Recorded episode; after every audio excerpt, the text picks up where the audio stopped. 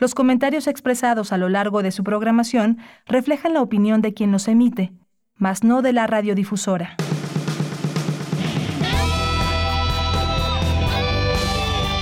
Prisma RU. Relatamos al mundo.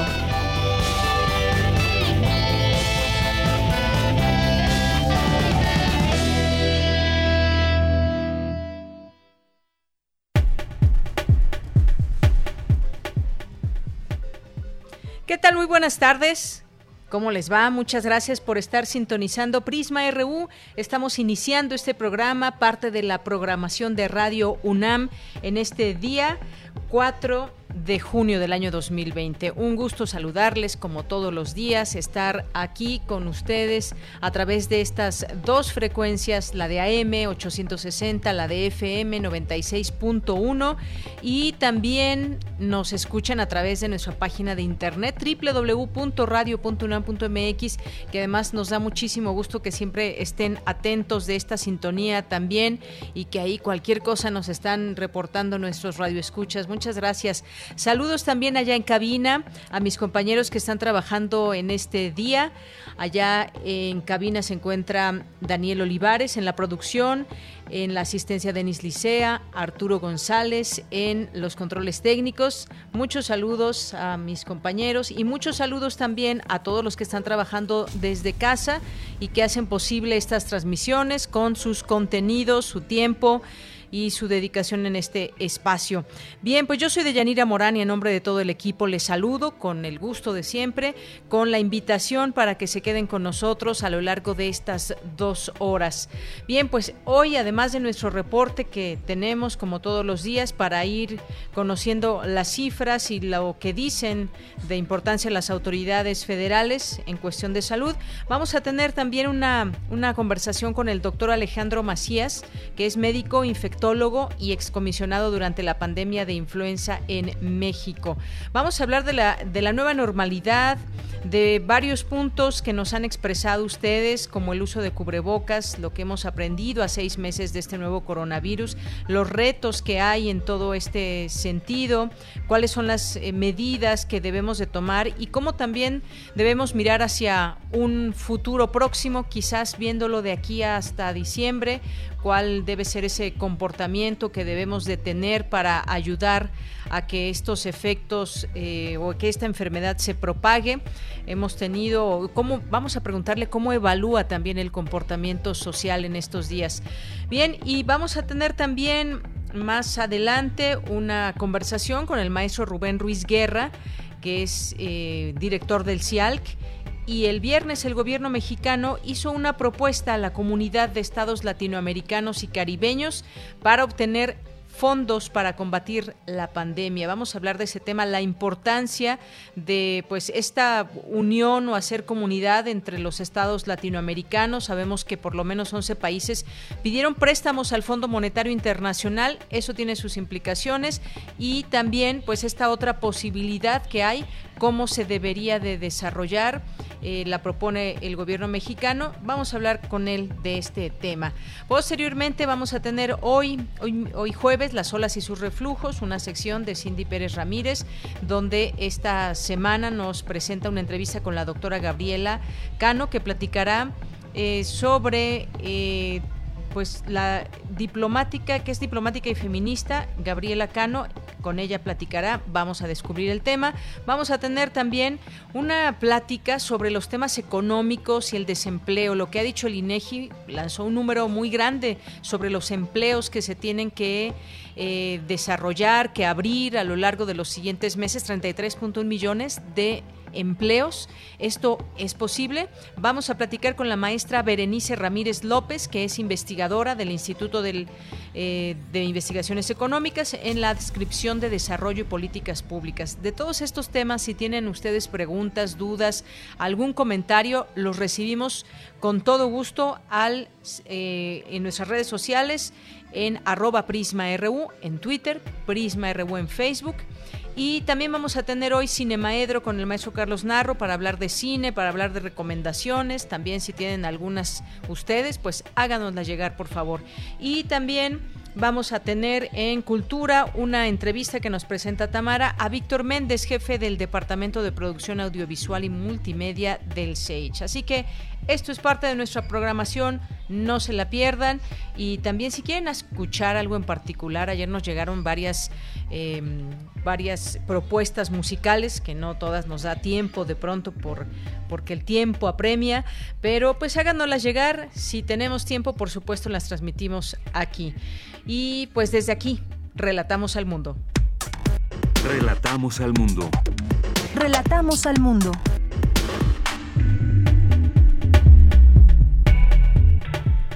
En este jueves 4 de junio del año 2020 señalan expertos que los hábitos de consumo de los contenidos digitales han cambiado a raíz de la pandemia por COVID-19.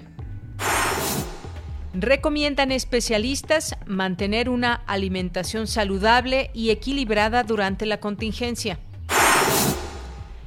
En materia nacional, la Secretaría de Salud comunicó ayer 1.092 muertes nuevas y extemporáneas extras por COVID-19. Con estos decesos, el país acumula hasta ahora 11.729 muertes por el virus. En más información, la Coordinación Nacional de Protección Civil estimó que 7 millones de personas están en riesgo ante el paso de la tormenta tropical Cristóbal, en particular en el sur sureste del país.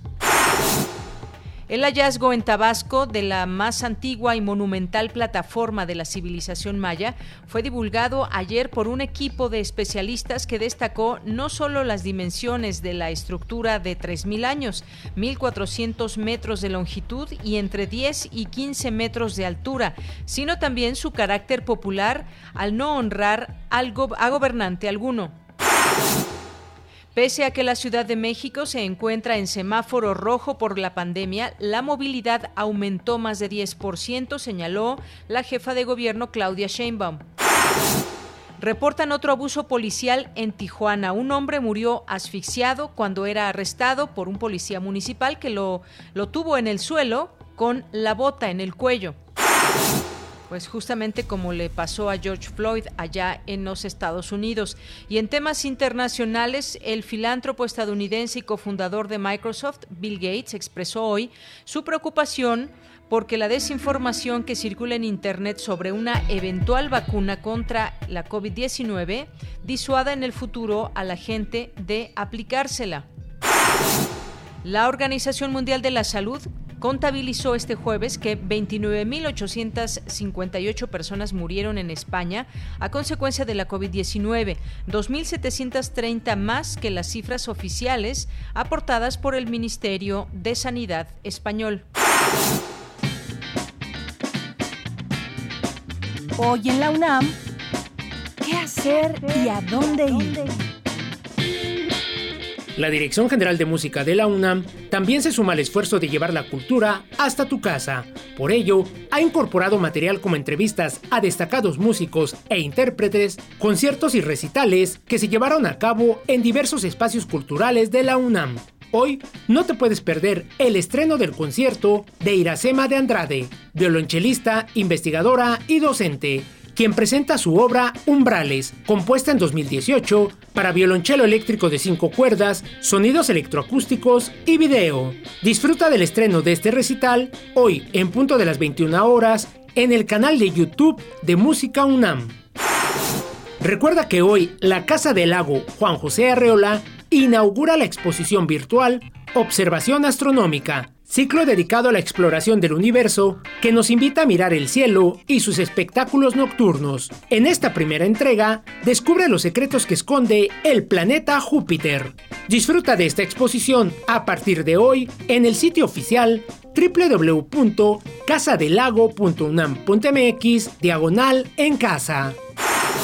No te puedes perder una emisión más de la serie de televisión Ciencia y Tecnología, Soñando el Futuro que en esta ocasión abordará el tema del transporte del futuro y la movilidad en las grandes urbes. Sintoniza hoy la señal de TV UNAM en punto de las 19.30 horas por el canal 20.1 de televisión abierta. Y recuerda, quédate en casa.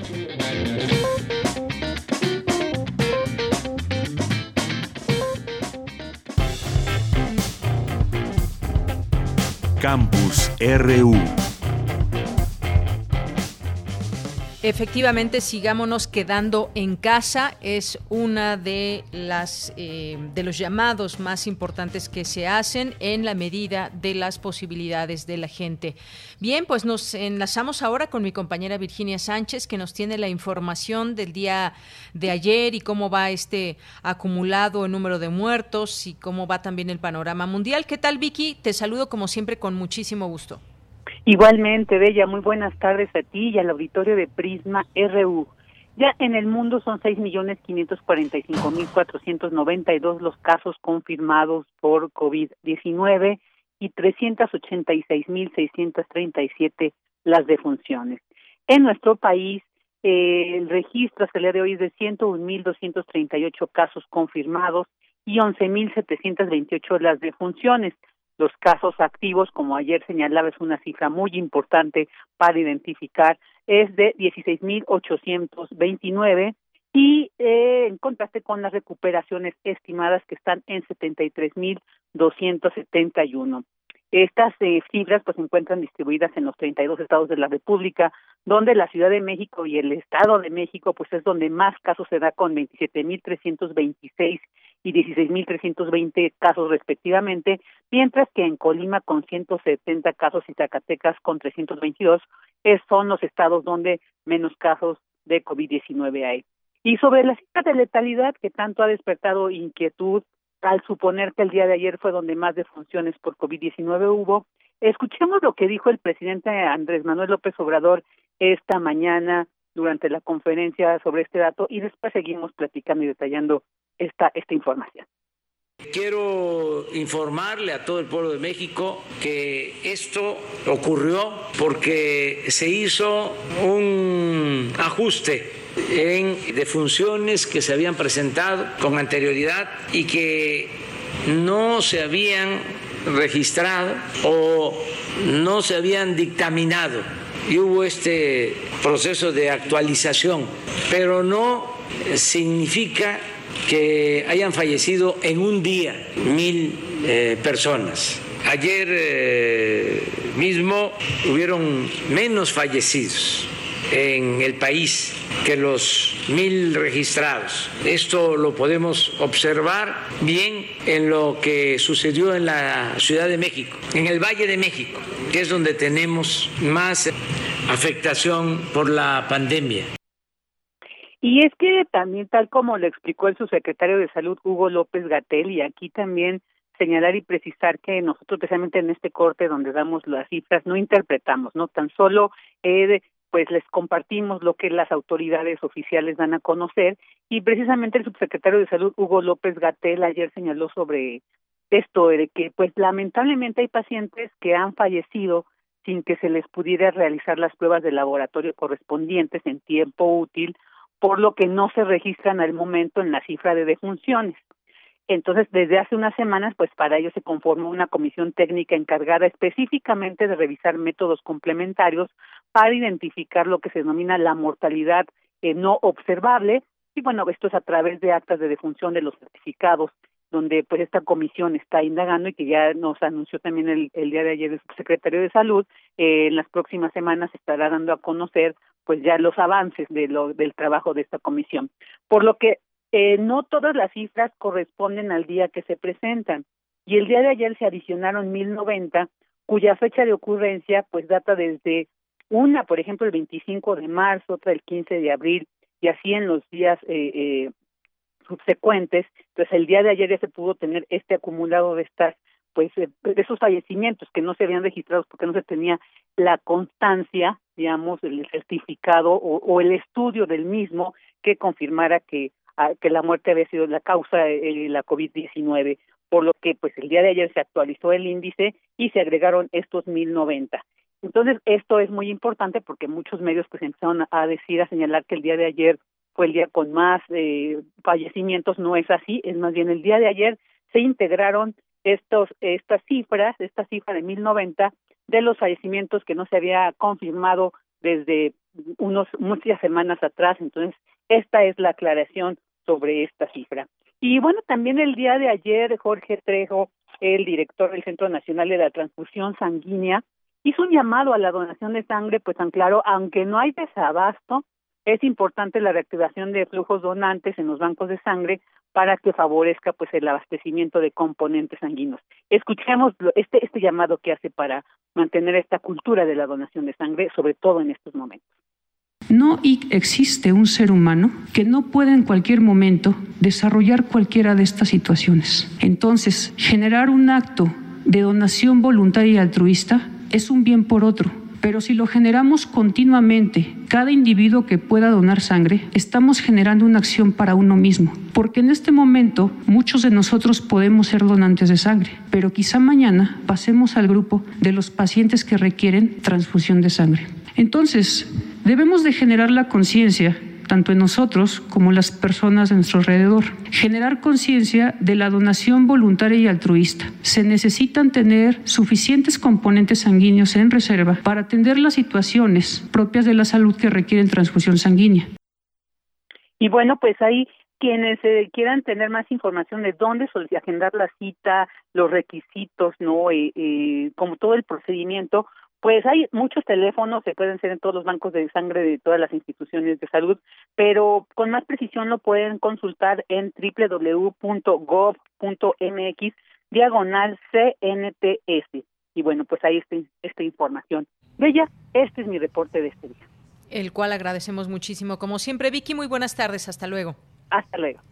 Bien, pues ahí, como bien dice nuestra compañera, no interpretamos las cifras, no sacamos nuestras propias cifras, ni mucho menos, sino lo que está dando a conocer la autoridad. Y había, o parece ser en muchas de las cabezas de algunos medios de comunicación, eh, pues que habían este acumulado este número de muertos de 1090 en un solo día, lo cual no fue de esa manera, sino es un acumulado que explicó el día de ayer López Gatel y hoy lo señaló en este audio también que escuchábamos el presidente López Obrador. Continuamos. Relatamos al mundo. Relatamos al mundo.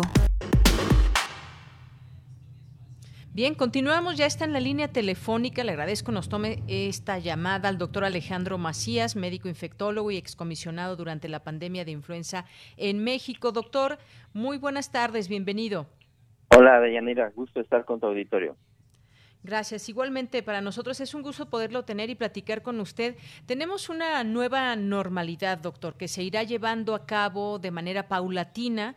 Eh, inició el primer día de este mes, a mitad de, año justamente. Nuestro semáforo para el país está en rojo, los muertos se cuentan por cientos diarios. ¿Qué, balance hasta el momento haría usted de esta pandemia? ¿Cómo van las autoridades y cómo vamos como ciudadanos también? Eh, no se entendería una acción o una estrategia sin la otra. Me parece que es un trabajo conjunto, aunque evidentemente pues quienes llevan la batuta de este barco pues son las autoridades federales en cada estado, incluso municipales. Sí, primero una nota de ecuanimidad de Yanira. Esta enfermedad no va a enfermar gravemente a la gran mayoría de las personas. Hay que recordar eso para no caer en pánico. Muchos ni siquiera lo van a notar. Por otro lado, esta enfermedad sí ha mostrado que es sustancialmente peor de lo que pensaba el mundo. Primero, causa mucha, con mucha facilidad, ruptura de las instituciones de salud, sobresaturación de los servicios inclusive colapso de algunos hospitales. Y va entrando lentamente, eh, infectando a una gran cantidad de personas, pero eh, hace pensar que la cosa ya está muy avanzada cuando la verdad es que no lo está. Y de repente nos parece, por esa nueva normalidad que se menciona, que ya estamos viendo la luz al final del túnel. Y no es así de Yanira. De hecho, vamos insistentemente hacia arriba, hacia arriba, hacia arriba. Los números para la República son de que estamos entrando apenas. Todavía no llegamos ni a la mitad de la primera ola. Entonces, hay que tener paciencia, como decía, hay que tener ecuanimidad, tranquilidad, pero paciencia, porque esto todavía no es la nueva normalidad. Todavía estamos inmiscuidos en medio de el inicio de la primera ola. Doctor, usted dice, es peor de lo que pensaba el mundo. Eh, ¿A qué se refiere con que es peor? Que sin infectar a una alta proporción de la población, causa disrupción de la sociedad, de la economía, de la salud, de los sistemas de salud. O sea, esta pandemia va a ser sin lugar a dudas. Probablemente quizás con excepción de la, de la Primera y Segunda Guerra Mundial, la crisis de salud, de política, de economía más grave que ha visto el mundo en los últimos 100 años. Y en eso nos compete también a los mexicanos. Para México seguramente lo va a hacer también. Es mucho peor de lo que se pensaba. Otra vez, en esa nota de tranquilidad, la gran mayoría de las personas no van a sentir nada o van a sentir una enfermedad leve. Es que esta enfermedad, en alguna proporción baja de las personas, causa, por desgracia, dificultad para respirar, pero más que eso, una neumonía muy extensa que hace necesaria la terapia con oxígeno y muy frecuentemente la necesidad de un ventilador, de una cama de terapia intensiva, de las que por, desgracia en México teníamos al principio de esta epidemia, igual que en buena parte del mundo, muy poquitas. Y entonces el sistema de salud se ha tenido que reconvertir, como ha ocurrido también en buenas partes del mundo. Bien. Doctor eh, Alejandro Macías, las cifras nos van narrando una realidad que nos hace de pronto hacer comparativos o nos pueden parecer elevadas, nos pueden parecer dentro de un rango que era el esperado. ¿Qué panorama epidemiológico debemos tener claro los ciudadanos que habitamos eh, el país? Aquí en la Ciudad de México, el Valle de México, donde hay los eh, acumulados de más casos, ¿qué es lo que podemos esperar dentro de este panorama epidemiológico? Sí, mira, hay que recordar que la primera ola de la epidemia tiene una forma de campana con una cúpula más o menos chata o prolongada. Hay que recordar también que para la gran mayoría del territorio nacional, yo creo que inclusive para la Ciudad de México, todavía no llegamos ni a la cúpula de la campana, vamos en la subida de la campana. Para hablar de una proyección de cómo vamos a salir ya a la nueva normalidad, tendríamos que estar en la cúpula y preferentemente en la fase de descenso de la campana, lo cual, por desgracia, todavía no estamos. ¿Qué se espera? Pues se espera que eso siga avanzando y que se sigan por lo menos sosteniendo o incrementando los casos nuevos y las defunciones, por desgracia. México tiene hasta ahorita relativamente pocas defunciones registradas en relación con el potencial que esto puede llegar a tener. El panorama no es bueno, este, Deyanira. Todavía nos falta buen rato de esta epidemia. Un buen rato. Y es que si pensamos un poco al futuro inmediato, porque me parece que dentro de este eh, confinamiento, pues hemos tenido oportunidad también de, de, pensar en muchas cosas y de cómo va a ser ese futuro inmediato, quizás corto plazo. Estoy hablando de aquí a que finalice el año. Prácticamente ya estamos, ya estamos a mitad del año. Y doctor, ¿cómo debemos prepararnos física mentalmente en nuestro quehacer diario. Comienza a agotarse la paciencia, usted nos dice hay que tener paciencia, para muchos se agota no solamente la paciencia, sino el dinero, los ahorros, el trabajo, para los niños esa libertad limitada de poder desarrollar su vida de manera normal. La sociedad está padeciendo no solo el coronavirus, sino las consecuencias de evitar un contagio. ¿Cómo, pues, cómo pensamos este futuro inmediato? Sí, mira, inevitablemente eh, vamos a tener que acostumbrarnos a convivir con este virus.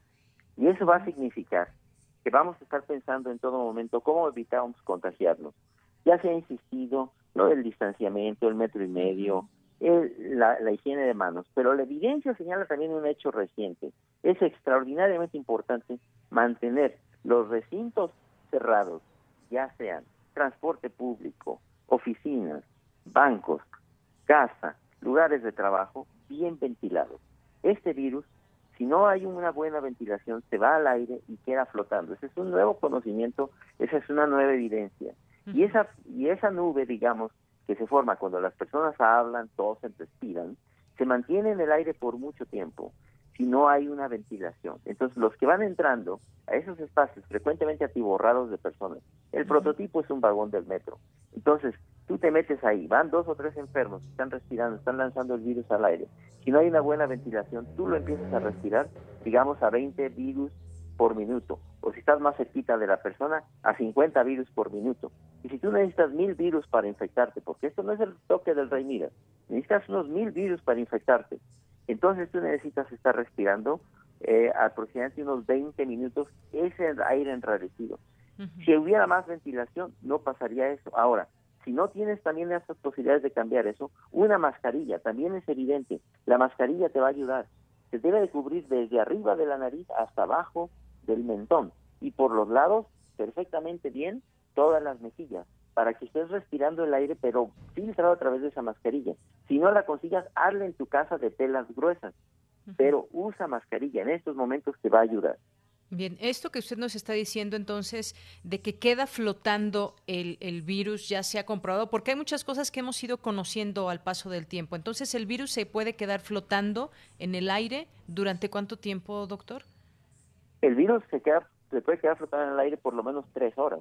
Pero si alguien, digamos, es tu compañero de trabajo, está a tres metros de ti y está respirando, respirando, respirando, obviamente, o hablando, este, pues ese virus se va nuevamente al aire y se mantiene. Y tú puedes estar a tres metros, pero si estás en un ambiente viciado o un ambiente cerrado, estás respirando lo que él está respirando, aunque esté a tres metros. Imagínatelo como alguien que estuviera fumando. Es más o menos lo mismo. Si tú alcanzas a oler el cigarro de alguien que está a seis metros, es lo mismo para este virus. Se parece mucho. Y si estás ahí ocho horas, aunque estés respirando nada más cinco virus por minuto, a lo largo de ocho horas seguramente ya tienes el inóculo suficiente para infectarte.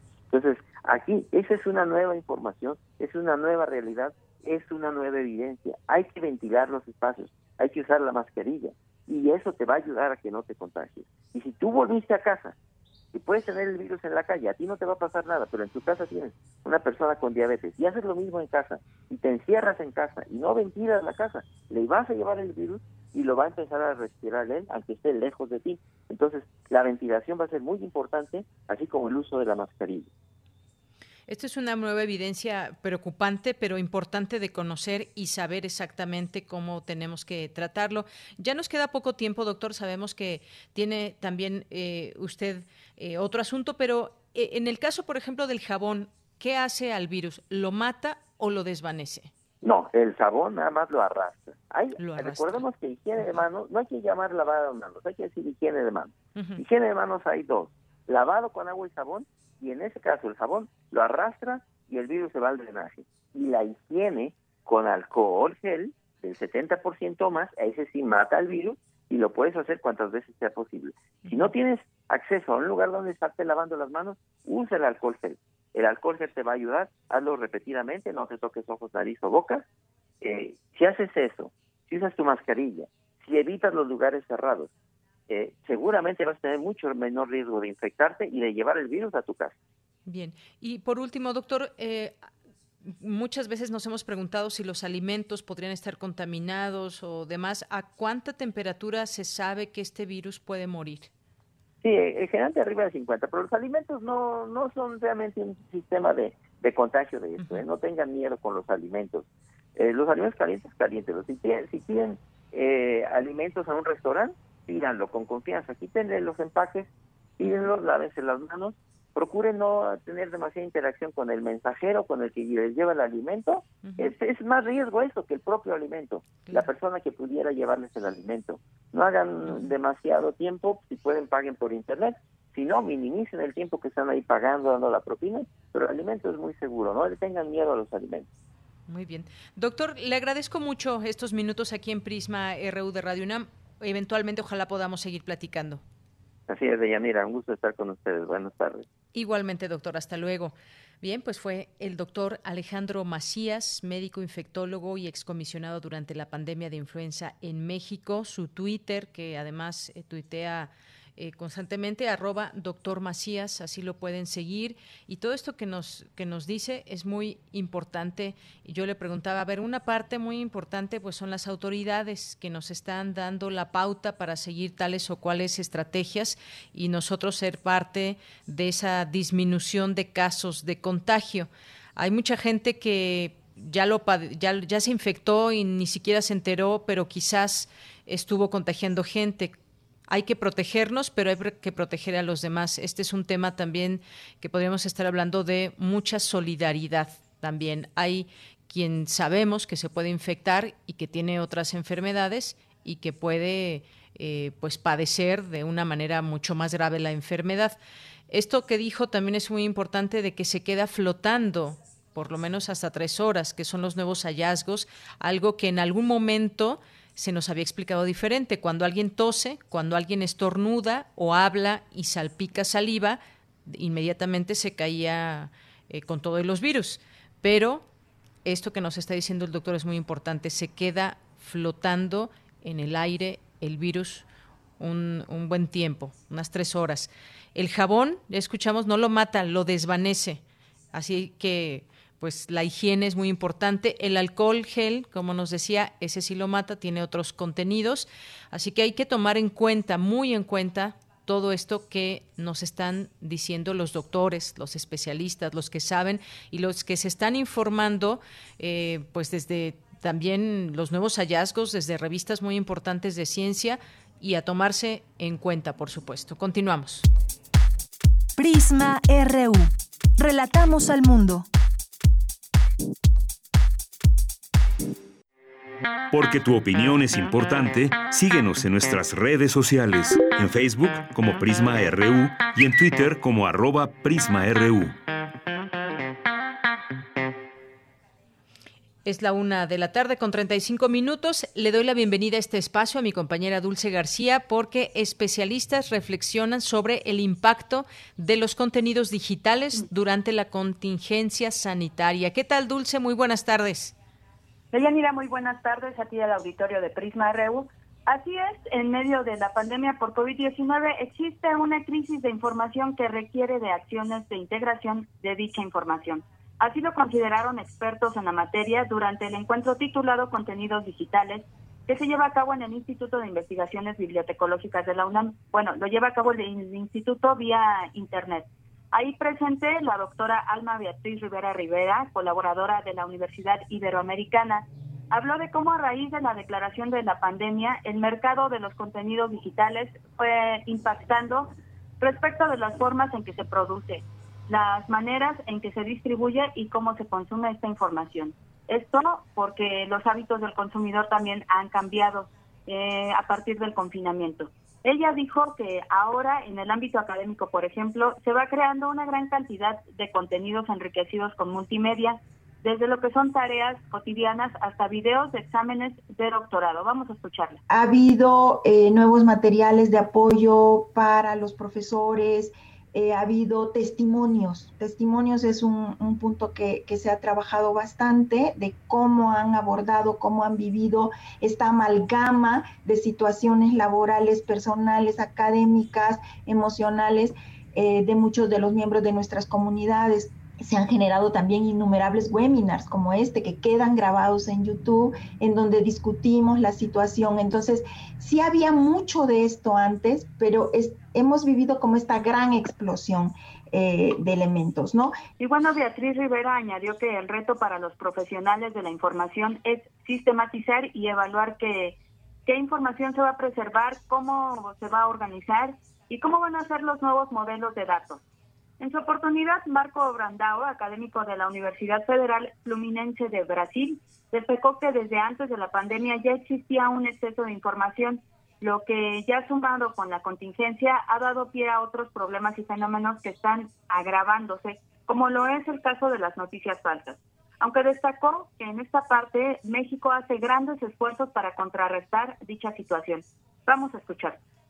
El incremento dessa criação, dessa difusão, alcance e uso de los contenidos digitales uh, ha potencializado a circulação das informações falsas, a desinformação. Uh, por aqui em México, percebo muito fortemente, por exemplo, a atenção das autoridades, de los serviços sociais, de los segmentos sociais ao enfrentamento da situação. Aunque se vê alguns contraditórios, pero existe uma preocupação legítima e oficial em la criação, difusão, alcance y uso de contenidos digitales para la superación del problema e incluso un esfuerzo contra las fake news en los diferentes medios. Y bueno, Deyanira, los académicos coincidieron en que se está gestando una nueva taxonomía de la información, pero que se debe prestar atención a que estas nuevas formas de informar superen los modelos convencionales, para que la información seria y fidedigna se nutra con datos concretos y no con noticias virales o con memes ya que esto podría confundir a la población.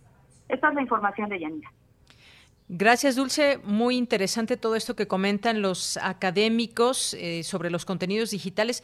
¿Cómo han cambiado los hábitos de consumo? Podríamos preguntárnoslo nosotros mismos, ¿qué hemos ahora consumido en este confinamiento? ¿Qué consumimos más o qué no consumíamos antes que ahora lo hacemos en cuanto a contenidos? Y pues desafortunadamente también esta parte, digamos, mala, que es eh, pues también la potencialización de informaciones falsas. Muchas gracias, Dulce. Claro, de Yanira, rápido te comento que, por ejemplo, a propósito de esto que mencionas, el doctor eh, Marco Brandao hablaba también de que en Brasil no se ha hecho una buena coordinación de la difusión de información, como se va dando poco a poco aquí en México, de tal manera que en ocasiones estas noticias falsas se toman como noticias serias y esto ha dado, esto ha impactado en las conductas sociales y ha extremado normas legales y judiciales. Es decir, eh, estas problemáticas de la información están conllevando otros problemas de corte social. Muy bien. Pues muchas gracias, Dulce, por esta información.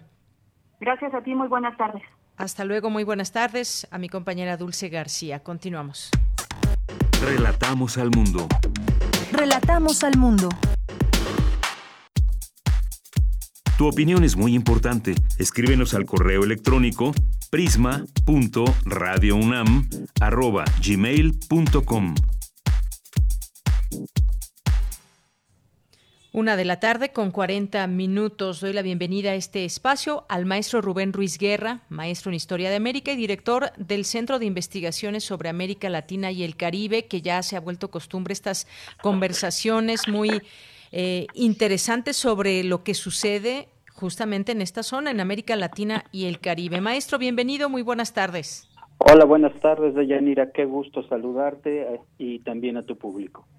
Gracias, maestro. Pues mire, el día de hoy vamos a platicar sobre pues todo esto que está sucediendo relacionado al coronavirus en América Latina y pues detener la interacción social ha implicado altísimos costos para millones de latinoamericanos en la región. El 53% de la actividad económica es informal, es decir, unos 140 millones de personas que ya adolecían de deficientes o nulas garantías materiales de acceso a seguridad social y de salud, las que se vieron sumamente afectadas con las calles desiertas.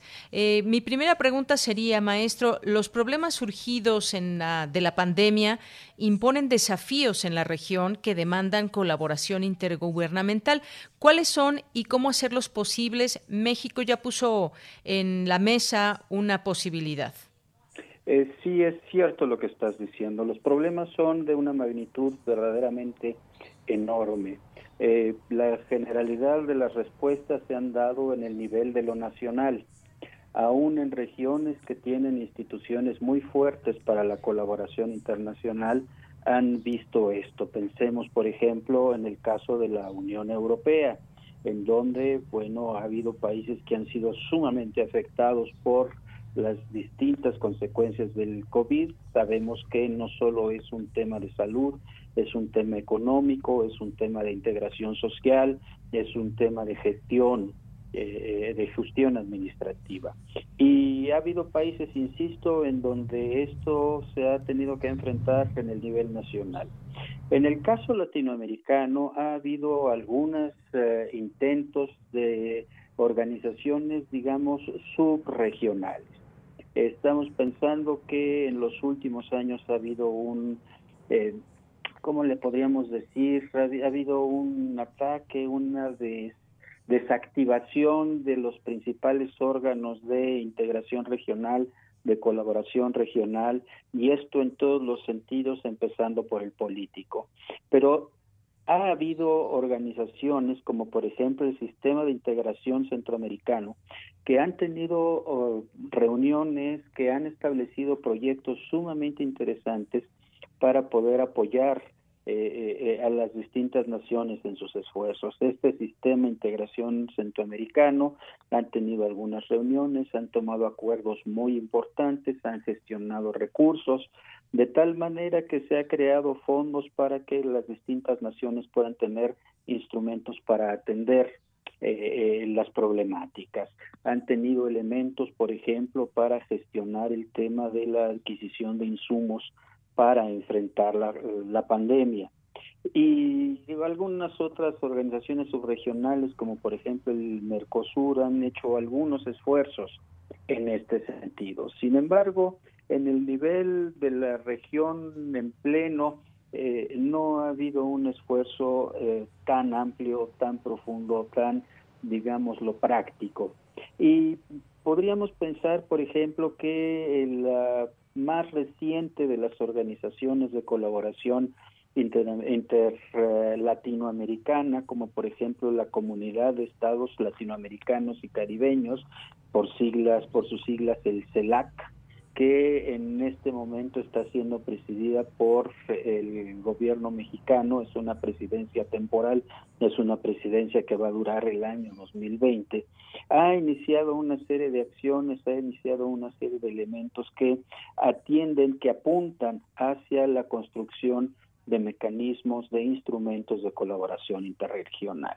El día 28 de mayo, el jueves de la semana pasada, hubo una reunión virtual en donde representantes de los distintos gobiernos de esta eh, eh, comunidad eh, se reunieron con organizaciones académicas muy importantes, por ejemplo, la Unión de Universidades de América Latina, también convocaron a eh, representantes de distintas instituciones de educación superior que tienen un impacto significativo. Estuvo, por, por ejemplo, el rector de nuestra UNAM, estuvo por ahí algún representante de la Universidad de Campinas, que es una de las universidades más importantes en, eh, en el Brasil. En fin, y eh, eh, hubo, estuvo también la secretaria general de la CEPAL, este organismo de la Organización de las Naciones Unidas que se dedica a estudiar, a proponer medidas para el mejoramiento económico de la región. Fue un diálogo sumamente interesante, justamente eh, los economistas aglutinados en la Secretaría General de la Unión de Universidades de América Latina, que es la URUAL, presentaron un estudio acerca de las posibilidades reales de hacer una, una integración, de generar respuestas frente a lo que se augura como una caída verdaderamente terrible en términos del funcionamiento económico de nuestros países. Recordamos que el Banco Mundial uh, pronosticado una caída aproximadamente del 6% en la región. Esto se hizo en abril. Seguramente en estos momentos ya la proyección sería más eh, de una caída más fuerte. La Comisión Económica para América Latina, la CEPAL, también hace una proyección de algo así como 5.5% de puntos de caída del Producto Interno Bruto en la región. Es indispensable entonces enfrentar este tipo de elementos. Por otra parte, es muy, muy necesario, es muy conveniente que los gobiernos puedan tener más recursos para poder atender las distintas necesidades. Como te decía al principio de, este comentario, que el COVID implica muchísimos más problemas que meramente lo de salud, que de por sí mismo reclama una enorme cantidad de recursos. Tenemos que recordar que en una buena parte de nuestra región los sistemas públicos de salud han estado muy castigados en los últimos años, no tenemos buenos sistemas de salud, hay que reforzarlos, hay que generar nuevos conocimientos para poder enfrentar situaciones como la que estamos viviendo, tenemos que generar tecnologías que nos ayuden a depender más de lo que podemos producir en la región y no solo de estar comprando insumos que vengan de algunas otras partes del mundo, como China, por ejemplo. Y entonces hay una propuesta de hacer un, un, reforzamiento en este sentido. De, por ese lado, la Secretaría de Relaciones Exteriores y en particular el subsecretario para América Latina y el Caribe lanzó en una importante reunión también que hubo de eh, parlamentarios de la 4T. Esto fue el viernes 29. En esa reunión estuvieron presentes el expresidente Rodríguez Zapatero de España y el expresidente Ernesto Samper de Colombia. Eh, estuvieron ahí discutiendo, dialogando acerca de las distintas opciones que pudiéramos tener para enfrentar los problemas que, que, estamos teniendo. Y ahí el subsecretario Maximiliano Reyes hizo una propuesta sumamente interesante de cómo podría hacerse para obtener más recursos para, para el responder al, reto. Y esta propuesta comprende tres distintos tipos de, de, acción. El primero de ellos es el retomar una idea que estuvo muy presente en el universo europeo allá a finales de los años 90 más o menos y que todavía sigue vigente por ahí algunos países y que también está presente en algunos otros países de la región, que es el establecer un impuesto para los muy, muy ricos. Y al decir muy, muy ricos, estamos diciendo a quienes tienen fortunas de más de mil millones de dólares. Esto es un uno y nueve ceros que le siguen, mil millones de dólares, que es un mucho dinero, mucho dinero. La idea ahí sería establecer un impuesto eh, por un año de un 3% de el tamaño de la fortuna que tengan y bueno, de ahí se puede obtener una bolsa interesante. Por otra parte, está la propuesta de solicitar a las agencias financieras un, un replanteamiento de la deuda externa, sobre todo de los intereses de la deuda externa. Esto no quiere decir desconocer la deuda, esto quiere decir que por un momento se suspenda el cobro de los intereses, que también es un, es un gasto sumamente importante. Y en un tercer lugar también está la idea de que las grandes, grandes empresas que hay en la región puedan dedicar un 20% de sus ganancias a reinversiones pero reinversiones con un carácter social y más específicamente con un carácter social que ayude a restañar las heridas que está generando el COVID.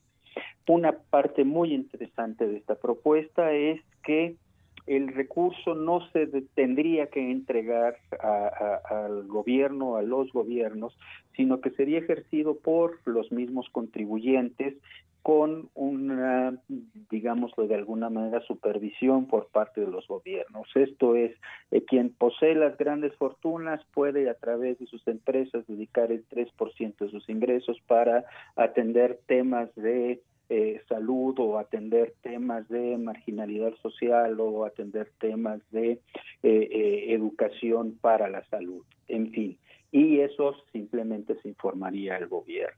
De esta manera se está pensando obtener una cantidad muy, muy importante de recursos. Estamos hablando más de 100 mil millones de, dólares que serían realmente, pues ahora sí que literalmente oro molido para poder atender eh, eh, la pandemia. En fin, es simplemente una propuesta, es un reto que se, que se lanza, habrá que ver qué receptividad puede haber dentro de eh, eh, eh, las empresas y de los individuos afectados.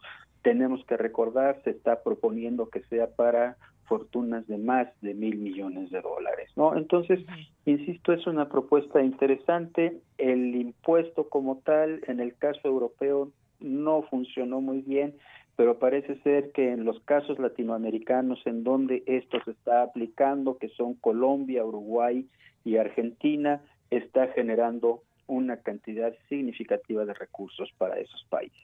Muy bien, maestro. Pues sí, esto es importante porque, como sabemos, 11 países de América Latina y el Caribe, un tercio del total, han solicitado y recibido asistencia financiera por parte del Fondo Monetario Internacional para hacer frente a la crisis provocada por la pandemia del coronavirus. No todos han, eh, se han ido por esa decisión, entre ellos justamente México también.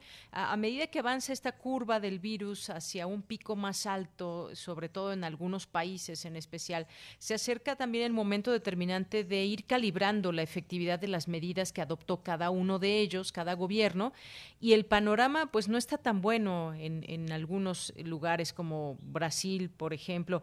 Algunas ciudades también ya están colapsando en su prestación de servicios médicos y no sería extraño que algunos países entren en situaciones similares. Por ello, se necesita robustecer esta cooperación regional. Esa cooperación regional sin duda debe estar presente y pues debe también haber un entendimiento quizás regional. Le pediría un último comentario sobre esto, maestro. Sí, esto que está señalando es verdaderamente importante. Hemos visto casos en donde no la cooperación, sino la competencia internacional ha generado problemas para, para los distintos países. Pensemos, por ejemplo, que llegó un momento en que la adquisición de insumos, pensemos en las mascarillas, pensemos en los respiradores, eh, ese tipo de elementos que han sido indispensables para contrarrestar el impacto de la, de la pandemia, ha llegado un momento en que la competencia es tan, tan salvaje que pedimentos que están embarcándose en un avión para ser enviados a una nación, de repente llega otra con más recursos, con más eh, capacidades de negociación y redirige esto hacia sus propios países. Es muy, muy importante que tengamos presente justamente esta necesidad de colaboración. También hay otro elemento que es muy importante en este sentido, es cómo vamos a manejar el tema de las migraciones internas. Ya hemos platicado un poco al respecto y lo que es un hecho es que hay una serie de migraciones motivadas justamente por la parálisis económica generada por la pandemia, por, generada por las eh, limitaciones que hay para atender localmente cierto eh, eh, cierto tipo de afectaciones etcétera es muy muy conveniente que nuestros países independientemente de los colores políticos de sus gobiernos se puedan sentar a platicar para empezar a tomar medidas que ayuden a paliar este tipo de cuestiones. Todavía no estamos ciertos de hasta dónde va a llegar esta curva, de cuándo se va a poder eh, eh, detener cuándo se tendrá una solución real, una solución efectiva frente al problema. Sabemos que no tenemos medicamentos para atenderla, sabemos que no hay todavía posibilidad de una vacuna eh, en términos inmediatos, sabemos que nos cuesta mucho dinero hacer las detecciones a través de distintos tipos de pruebas. Todos estos son elementos que si se pueden reunir las fuerzas eh, de nuestros países para encontrar medidas, para encontrar soluciones, será verdaderamente magnífico. Muy bien, pues maestro, muchísimas gracias, gracias por estar con nosotros y pues reflexionar sobre este tema también, esa, ese apoyo también que tiene que haber entre las naciones de esta región. Muchas gracias. Al contrario, muchísimas gracias por la invitación y siempre es un gusto estar contigo y con tu público. Muchísimas gracias, maestro. Hasta la próxima. Hasta la próxima. Bien, pues fue el maestro Rubén Ruiz Guerra, que es maestro en Historia de América y director del Centro de Investigaciones sobre América Latina y el Caribe de la UNAM. Arroba CUNAM es su Twitter para que puedan seguir también todo lo que está surgiendo desde este centro de nuestra universidad. Continuamos. Prisma RU. Relatamos al mundo.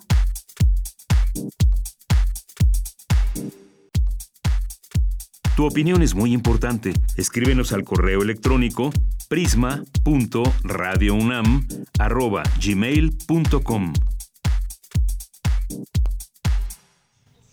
Bien, antes de irnos al corte, en unos minutitos también, aquí entre las notas nacionales, hay una entrevista, me parece que este periódico está haciendo algunas entrevistas a personas clave dentro de la administración del presidente López Obrador, y hoy se entrevista al secretario de Hacienda, hoy se publica y dice el secretario que recuperaremos lo perdido en algunos meses, que no le van a mentir a la gente y esta crisis económica derivada del COVID-19 tendrá sus efectos, pero recuperar lo perdido tomará algunos meses, dice convencido el titular de la Secretaría de Hacienda y Crédito Público, Arturo Herrera Gutiérrez. Será interesante también que, si ustedes gustan, puedan leer lo que dice con respecto a los temas de lo que, al tema de lo que se ha perdido, cómo se podría recuperar también, y que esta es una situación inédita que no, pues bueno, no había sucedido en los últimos tiempos y que ningún ministro de Finanzas se había enfrentado a lo que se está enfrentando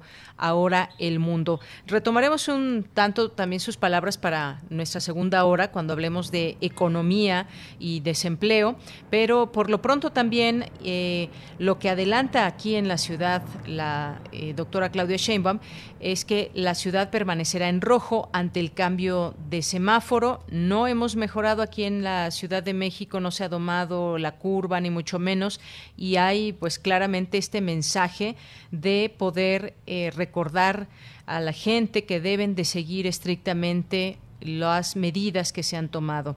Eh, se va a dar el reporte por la tarde del semáforo epidemiológico y dijo que es claro que vamos a estar en rojo, es lo que dijo durante su conferencia virtual, donde se reporta que en la capital hay 27.326 casos confirmados y 3.214 muertes por coronavirus. ¿Y cuáles son estas reglas que debemos de, seguir eh, continuando en estos momentos? Pues uno, y en la medida que se pueda evitar salir o hacerlo únicamente cuando sea necesario, especialmente si se es población de riesgo. Eh, salir ya con cubrebocas todo el tiempo y de manera adecuada, sin importar si se está en un espacio abierto o cerrado. Eh, incluso se habla de ya hablar también, de, de, ya usar, perdón, estas caretas en lugares concurridos, lavarse las manos o utilizar el gel antibacterial, mantener la distancia de metro y medio entre nosotros y las demás personas y no tocarse la cara eh, cuando estamos en la calle y hemos pues quizás estado en el transporte público tocando algunas superficies. Ya algo que también nos complementaba el propio doctor Alejandro Macías en todo esto de que puede estar en el aire el virus y entonces es preciso usar una careta o lentes y con nuestra cubrebocas. Bien pues vamos a continuar con esto de Margarita Castillo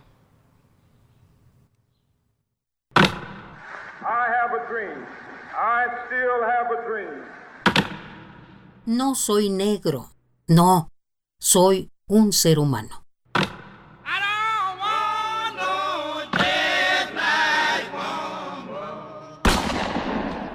Martin Luther King.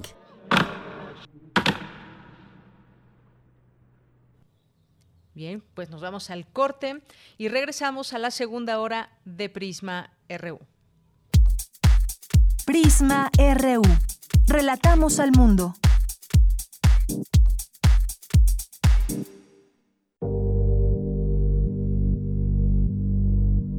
Resistir para la libertad.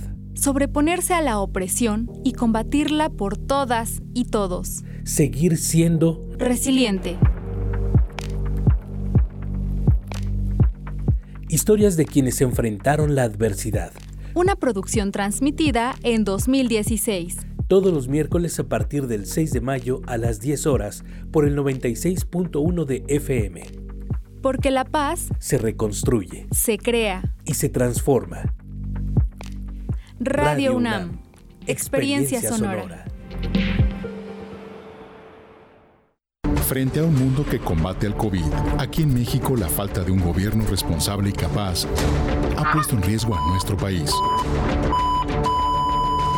Los gobiernos del PAN protegen tu empleo e ingreso familiar, otorgando apoyos reales a pequeños productores, prorrogando impuestos y capacitando a jóvenes emprendedores de manera online. Acción Nacional hace bien las cosas y gobierna para todos. Únete a nosotros. PAN, unidos y fuertes para defender a México.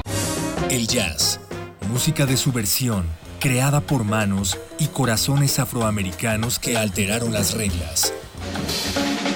Música de libertad, de movimientos, energía que emana del interior y encuentra su propio lenguaje. Género de estilos múltiples.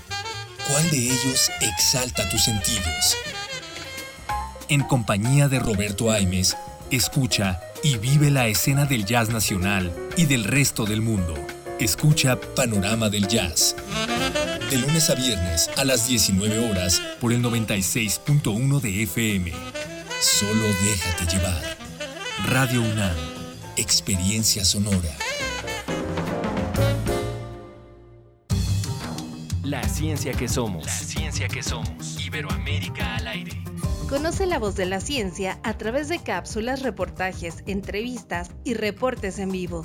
Viernes de 10 a 11 horas por el 96.1 FM y el 860 AM. O sigue nuestra transmisión live y consulta nuestro podcast radiopodcast.unam.mx. La ciencia que son Iberoamérica al aire una coproducción de la Dirección General de Divulgación de la Ciencia y Radio UNAM.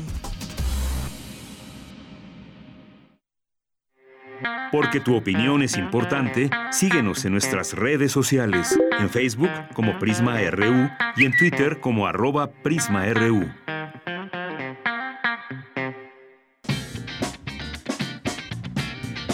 Mañana en la UNAM, ¿qué hacer y a dónde ir?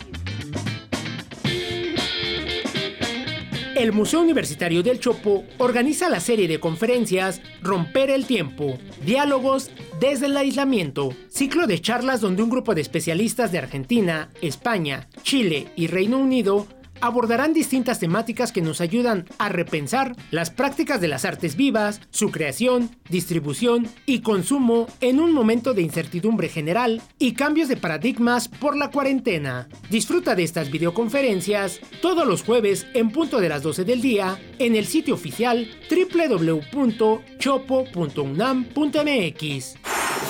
Recuerda que muchas publicaciones de nuestra máxima casa de estudios están en línea para su consulta. Una de ellas es la revista de la universidad, que este mes aborda el tema del agua, elemento que representa abundancia, alimento, salud y vida, pero cuya ausencia revela crisis, pobreza y muerte. Este número lo puedes consultar y descargar en el sitio oficial www.revistadelauniversidad.mx.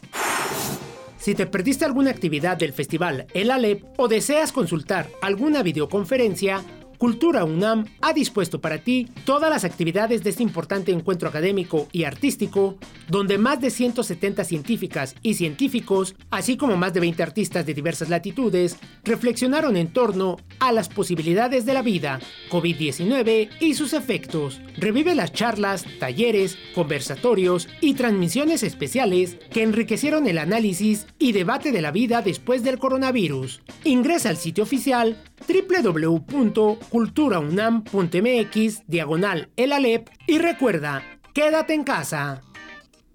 Para Prisma RU, Daniel Olivares Aranda.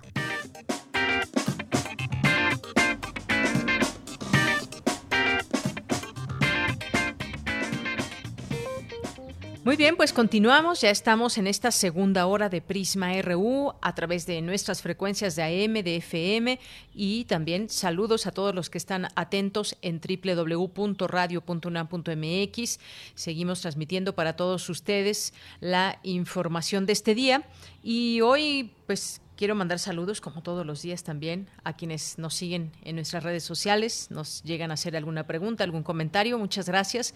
Eh, gracias por estas comunicaciones en arroba Prisma RU en Twitter y Prisma RU en Facebook. Eh, César Soto nos dice, prioridad un gabinete abierto de discusión, aclaración de metodologías, procedimientos, técnicas ante inconsistencias, criterios y desorientación generada en registros de COVID-19 en México. Gracias, César. Eh, gracias a José Luis Sánchez. Nos dice, buena tarde, muy buena entrevista, doctor Macías. Eh, clara explicación de varios puntos de la COVID-19 como la carga infecciosa en partículas virales y demás datos informados. El único pero, jabón sí desorganiza su cubierta externa en de lípidos. Bueno, pues eh, atender también a todo esto. Lo importante es que nos lavemos las manos con jabón y esto nos quita el virus de las manos, ya sea que se que se desintegre o no, que bueno, lo que nos dijo el doctor es que solamente pues se, se resbala este virus. Armando Cruz nos dice, buen día, muy clara y puntual la información dada por el infectólogo entrevistado sobre, sobre el polen del que hablaron ayer. ¿Pudieran decirme dónde consultar el artículo de una revista que citaron y de la liga de Facebook que proporcionaría el doctor Tonatiu? Muchas gracias. Efectivamente, te lo pasamos con todo gusto, Armando. Danos unos minutos. Muchas gracias. También importante lo que mencionaba ayer el doctor Tonatiu y estas investigaciones que además están en marcha ligadas al propóleo, al propóleo que podría estar ligado con cómo se puede ayudar en los eh, contra los efectos del coronavirus. Bien, eh, muchas gracias por tu comentario y pregunta. El santo en semáforo rojo nos escribe por aquí. Muchas gracias. Mario Navarrete dice magnífica entrevista con el doctor Macías. Nos ayuda con esta información importante, muy buena aportación del humo del cigarro, minimizar el contacto con mensajería. Y gracias, las estrategias que se desprenden de esta entrevista son muy valiosas. Muchas gracias, Mario Navarrete, por tu comentario y lo más importante en todo esto es que estemos al tanto de la información, porque en el momento en que la entendemos como tal, eso nos sirve a nosotros para protegernos y proteger a, la sociedad, más allá de también mucha gente que sale de manera innecesaria, eh, gente que aún continúa sin creer que esto es una completa realidad y simplemente no, no se protegen y no nos protegen. Lo vemos en las calles todos los días. Se exhorta, por ejemplo, al uso de cubrebocas en lugares sobre todo más concurridos, eh, supermercados, mercados, y no todos, no todos lo, lo, quieren usar. Flechador del Sol, Esteban Rodríguez, también muchas gracias y saludos. Flechador nos dice, escuchando los consejos del doctor Macías, los ciudadanos tenemos que cooperar para protección personal y de los que están cerca de nosotros. Lástima que hay gente con gran influencia que hace caso omiso y mucha gente los emula, efectivamente. Rosario Martínez, ¿cómo se puede tener ventilado edificios o el transporte, metro, camiones? Pues la ventilación que viene de manera natural, pues abrir las ventanas, tanto de los transportes que, que no son como el, metro que van por las calles, porque en el metro es mucho más difícil esta esta ventilación en nuestras casas, edificios, eh, departamentos, pues abrir las ventanas, las puertas en algún momento, una buena parte del día para que esté ventilado. Rosario, muchas gracias. Eh, también por aquí nos escribe Camilo Fidel, Dafne, nuestros amigos del Sage UNAM, también Guerrero. Muchas gracias, Alexa, Esteban Rodríguez.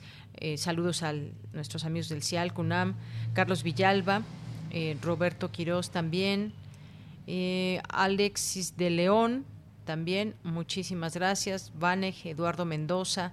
Muchas gracias a todos ustedes que están pendientes de, este espacio y nosotros de ustedes también. Wences Silver nos dice, hola, los escucho y tengo la inquietud de saber más sobre el propio. Por favor, envíen la liga donde podemos ver el artículo que hizo ayer el doctor Tonatiu. Ahorita mismo la, publicamos, eh, Silver, para que la pueda consultar todo, todo aquel que quiera, que tenga este interés. Bien, pues nos vamos ahora, nos vamos ahora a la información con mi compañera Cristina Godínez. La Facultad de Medicina organizó la charla Cuidando la alimentación durante la cuarentena. Adelante, Cristina. Hola, ¿qué tal, Deyanira? Un saludo para ti y para el auditorio de Prisma RU. En estos días de confinamiento es muy importante cuidar nuestra alimentación mediante el consumo equilibrado de productos frescos, carnes, frutas, verduras, cereales y agua. La doctora Elvira Sandoval Bosch, académica de la Facultad de Medicina de la UNAM, dijo que debemos evitar el exceso de productos enlatados por su alta concentración de sodio, así como los que tengan niveles altos de azúcares o grasa en exceso, e hizo las siguientes recomendaciones. Para los que somos sedentarios o para los que tenemos una actividad mínima, la cantidad de proteína que necesitamos es pequeña. No necesitamos más de 200 gramos al día de proteína y menos de origen animal. Recordemos que necesitamos proteína de origen vegetal a partir de leguminosas, a partir de los cereales y en menor proporción proteína de origen animal. Entonces, de esta manera podemos nosotros mantener el equilibrio y sobre todo darle al cuerpo lo que necesitemos. Recordemos que de las verduras y frutas vienen las vitaminas y los nutrientes inorgánicos o los minerales que son los que tienen que ver con el funcionamiento de nuestro sistema inmune. Entonces, si yo quiero tener un sistema inmune bueno, fortalecido, que pueda enfrentar esto, bueno, necesito mantener un equilibrio en todo lo que como. La experta en nutrición expresó que el estar en cuarentena también en algunas personas puede provocar ansiedad o estrés, que se refleja en la necesidad de seguir comiendo. Hay que tener mucho cuidado de que no sea un hambre emocional, es decir, que haya alguna situación por la que yo esté buscando comer para sentirme bien, ¿no? Entonces también aquí los, los, antojos nos van diciendo algo o nos van diciendo específicamente eh, qué alimentos. Si yo estoy en este momento y es quiero un chocolate cubierto con más chocolate, relleno de chocolate y busco que sea ese el alimento que satisfaga mi necesidad de hambre, no es un hambre fisiológica, no es un hambre de una necesidad real, sino es un hambre de una emoción que me está llevando a comer. ¿Cuál es la emoción? Cada quien puede ser el enojo, el miedo, la ansiedad, la depresión. Comemos eh, las emociones que me van a despertar el apetito o el hambre van a ser diversas. Aquí lo que les invitamos es que hagamos una alimentación consciente. Por último, la nutrióloga nos dice que planear la compra de alimentos, prepararlos con tiempo, seguir un horario para el consumo y sobre todo tener una dieta balanceada es lo más importante en estos tiempos de cuarentena. Deyanira, este es mi reporte. Muy buenas tardes. Gracias, gracias Cristina. Gracias por esta información. Cuidemos nuestra alimentación también durante, durante estos días de confinamiento. Vamos ahora a las olas y sus reflujos, esta sección de Cindy Pérez Ramírez, que en esta semana nos presenta una entrevista con la doctora Gabriela Cano. Adelante. Las olas, y sus reflujos. Y sus reflujos.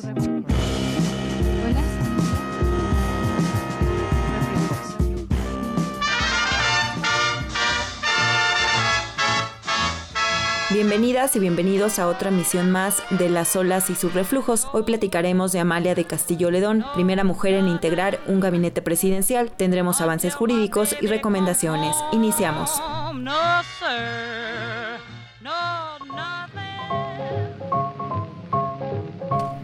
En el marco de la conmemoración de su fallecimiento vamos a platicar de Amalia de Castillo Ledón, quien fue la primera mujer embajadora y la primera mujer que integró un gabinete presidencial durante la administración del expresidente Adolfo López Mateos. A lo largo de su trayectoria promovió diversas reformas feministas, el sufragio universal para las mujeres mexicanas es la más conocida de ellas, pero no fue la única. De acuerdo con la historiadora e investigadora del Colegio de México, Gabriela Cano, el voto fue tan solo uno de los elementos del feminismo de Estado que Castillo Ledón impulsó desde los distintos cargos públicos y diplomáticos que desempeñó. Algunas iniciativas que tuvo fueron el Servicio Femenino de Defensa Civil, cuyo propósito era movilizar a la población femenil ante la emergencia de la Segunda Guerra Mundial, y con ese fin convocó a las mujeres a capacitarse y desempeñar todo tipo de ocupaciones. Un eje articulador del feminismo de Estado de Castillo Ledón fue la creación de organizaciones de mujeres que ella misma encabezó y para cuya convocatoria y sostenimiento contó con respaldo oficial tanto el Ateneo Mexicano de Mujeres como la posterior Alianza de Mujeres de México tuvieron una orientación oficial, hecho que no impidió que las agrupaciones impulsaran la ampliación de espacios de intervención y participación pública para las mujeres y no solo para unas cuantas. Para conocer más de su historia, escuchemos la entrevista que le hicimos a la doctora Gabriela Cano, historiadora e investigadora del Colegio de México.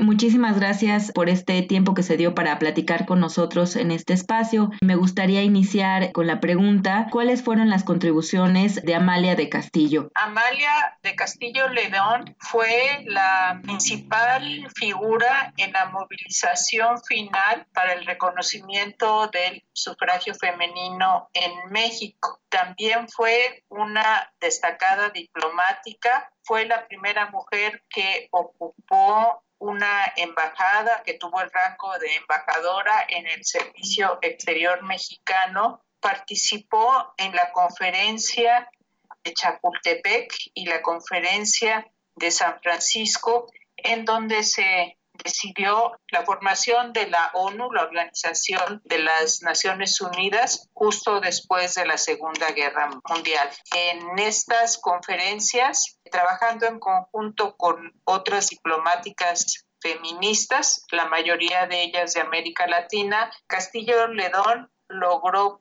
que se incluyeran disposiciones específicas en la Carta Fundadora de la ONU y en la Carta de los Derechos Humanos relativa a los derechos explícitos de las mujeres. Doctora, ¿por qué es importante reivindicar la labor de Amalia en estos momentos? Pues eh, se empieza apenas a conocer y la efervescencia del el feminismo que hemos estado viviendo en los últimos años, pues lleva a voltear la mirada hacia la historia para reconocernos en las grandes figuras que a lo largo del siglo XX se movilizaron con un discurso feminista y defendieron los derechos de las mujeres. El concepto de feminismo de Estado, ¿podría explicarnos este concepto, doctora? Trata de iniciativas que se emprenden desde los organismos del Estado. Por ejemplo, Amalia de Castillo Ledón, siendo funcionaria pública, promovió derechos de de las mujeres en el plano nacional buscó el sufragio femenino. También en tiempos de la Segunda Guerra Mundial redactó proyectos de gran importancia como la idea de organizar lo que se llamó entonces el Departamento de la Mujer, un organismo que estaría promoviendo de manera transversal los derechos de las mujeres. ¿Por qué es importante hacer una revisión histórica a estas mujeres que también han formado parte de la vida eh, política eh, mexicana? La historia es una suerte de espejo que nos sirve definir nuestra identidad, nuestra identidad política, nuestra identidad nacional, nuestra identidad de género y para armar agendas de trabajo, de movilización y tener una historia sesgada que refuerza prejuicios de género al dar una importancia secundaria o solo anecdótica a las mujeres que tuvieron una participación política como fue el caso de Amalia de Castillo Ledón. Prácticamente no aparecen, pues nada ayuda a las movilizaciones feministas y al reconocimiento de los derechos de las mujeres. Muchísimas gracias por este tiempo que se dio para platicar con nosotros. Muchas gracias. Esta semana les recomendamos la película Heréndida y Kikunari del director Juan Roberto Mora. Narra la leyenda de una joven purépecha, Heréndida, quien ante el inminente embate de los conquistadores españoles decidió tomar las armas y enfrentarse a ellos para defender a su pueblo.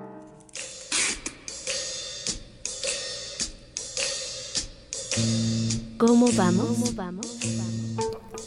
Los legisladores de la Comisión de Justicia y Seguridad Pública del Congreso del Estado de Yucatán aprobaron por unanimidad un dictamen que imposibilita legalmente a las mujeres víctimas de violencia familiar otorgar el perdón a sus agresores debido a que muchas de ellas desisten de la denuncia mayormente presionadas, situación que pone en riesgo sus vidas una vez que el agresor queda en libertad. Sin duda es importante reconocer el legado de las mujeres en todos los ámbitos, dado que muchas veces se les relega en la historia. Comentarios al Twitter arroba PrismaRU. Regresamos contigo, Deyanira.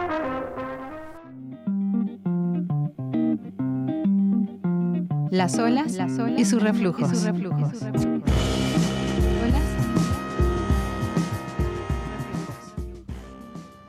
Dos de la tarde con 21 minutos. Gracias Cindy Pérez Ramírez por la sección Las olas y sus reflujos. Nos vamos ahora a las breves internacionales con Ruth Salazar. Internacional RU. El director general de la Organización Mundial de la Salud, Tedros Adhanom Ghebreyesus, insistió hoy durante la cumbre global de vacunas en la necesidad de que la vacuna contra la COVID-19 sea un bien público mundial. Para el funcionario, la pandemia vino a recordar la fragilidad de la vida y la salud. El primer ministro de Armenia, Nikol Pachinian, anunció este jueves que la pandemia del coronavirus se agravó y que los hospitales están desbordados por la afluencia de pacientes. El pequeño país del Cáucaso cuenta con alrededor de 3 millones de habitantes y al día de hoy registró oficialmente 11.221 casos de coronavirus y 176 muertes. Brasil, por su parte, registró un récord de 1.349 muertes por coronavirus en las últimas 24 horas. Tras este aumento, el total de muertes por COVID-19 se elevó a 32.548 en Brasil, donde ha habido más de 584.000 casos confirmados, la segunda mayor cifra de infecciones del mundo por detrás de Estados Unidos. Las autoridades costarricenses endurecieron las medidas para frenar el paso ilegal de personas en su frontera con Nicaragua. El ministro de Seguridad de Costa Rica, Michel Soto, informó que la vigilancia fronteriza la reforzaron con el uso de drones en unos 309 kilómetros de la franja con Nicaragua, con el objetivo de contener la migración ilegal. La ONG Human Rights Watch ha instado al gobierno de Estados Unidos a aplicar con efecto inmediato una moratoria en la deportación de migrantes para evitar la expansión del coronavirus, después de que algunas de las personas trasladadas en los últimos meses a México, Haití, El Salvador y Guatemala hayan dado positivo por COVID-19. El presidente de Rusia, Vladimir Putin, declaró hoy estado de emergencia por el vertido de 21 mil toneladas de petróleo diésel en un río de la ciudad siberiana de Norilsky que se produjo hace seis días por un accidente en la central termoeléctrica y es evaluado como el mayor vertido registrado en la historia en la zona del Ártico ruso.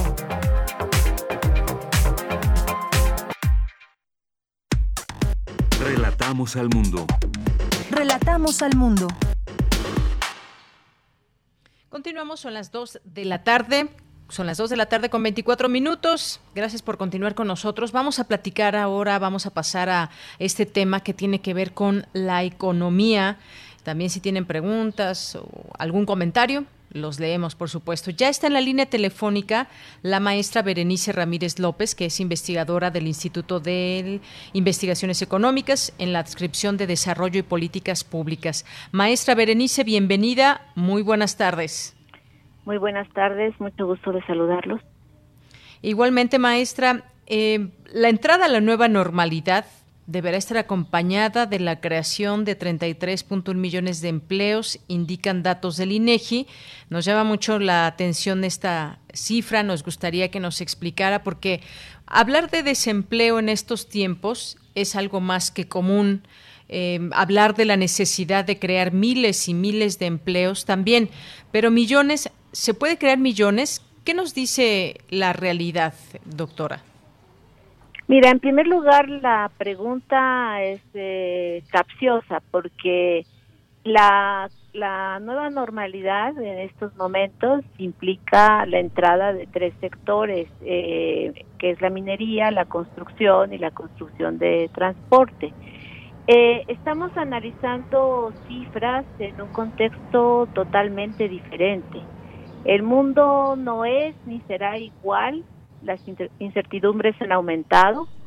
Nos enseñaron un poco a pensar en que todo puede ser controlado, regulado.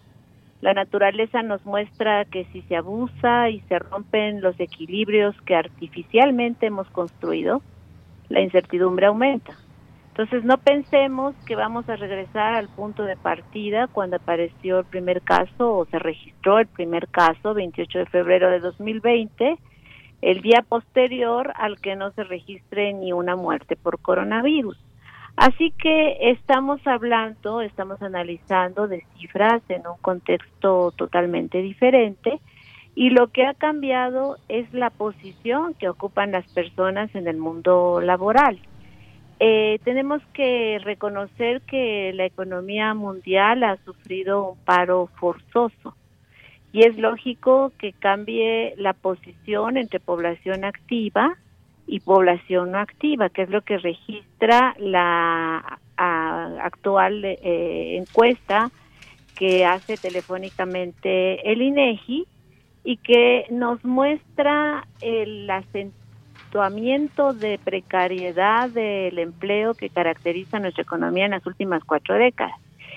¿Qué es lo que tenemos que reconocer de esta información? Mira, en primer lugar, esto que tú hablabas de los 33 millones significa que la población económicamente activa, que antes estaba representada por 57 eh, millones de personas y que era el 60% de, la, de las personas, porque se contabiliza la población de 15 a 60 años, eh, es la que ha disminuido y ahora es el 40% de esta PA y por lo tanto va a tener que ingresar al mundo laboral o regresar al mundo laboral más personas para poder darle sostenibilidad a su vida familiar, de, los que dependen de ellos, ¿no?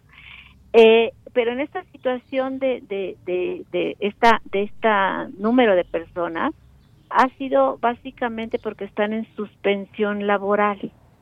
Entonces, eh, la reactivación de sectores, lo que vamos a observar en los próximos meses, es cuántos mantuvieron su trabajo eh, y, aquí lo que más se ven afectados son los trabajadores por eh, independientes que son los que han tenido que cerrar, los profesionistas, eh, los trabajadores de todos los sectores que, son independientes y que son 11 millones de trabajadores. Entonces, si hay una activación de los sectores, pues nuevamente van a ir regresando paulatinamente al mundo laboral.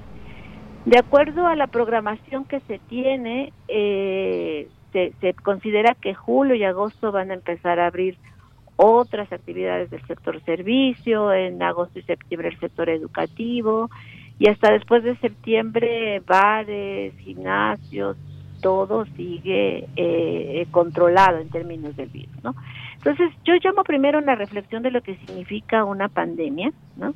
Eh, y que pensemos en nuevos contextos, en nuevas formas de trabajo y que, y que se van a, a reabrir. Entonces esto también nos lleva a pensar en políticas públicas, en la necesidad de ingresos básicos, en la necesidad de respetar las, eh, los señalamientos laborales de mantenimiento de salarios, ¿no? Muchos muchos eh, empleados salieron del mundo laboral sin sin empleo, sin salario, aunque les prometieron empleo para los próximos meses, ¿no? Así es, eh, doctora. Esta cifra, eh, pues casi el triple de las necesidades de empleo que había en marzo, si regresamos un poco a los meses antes de que tuviéramos este escenario que usted bien dice también que pues es la economía mundial está en un paro forzoso. No hay país que en este momento se regodee de tener las mejores cifras en economía, sino que cada uno está tomando sus medidas. Bueno, esta cifra se compone también por 2.1 millones de personas que buscan activamente un empleo, pero no lo encuentran.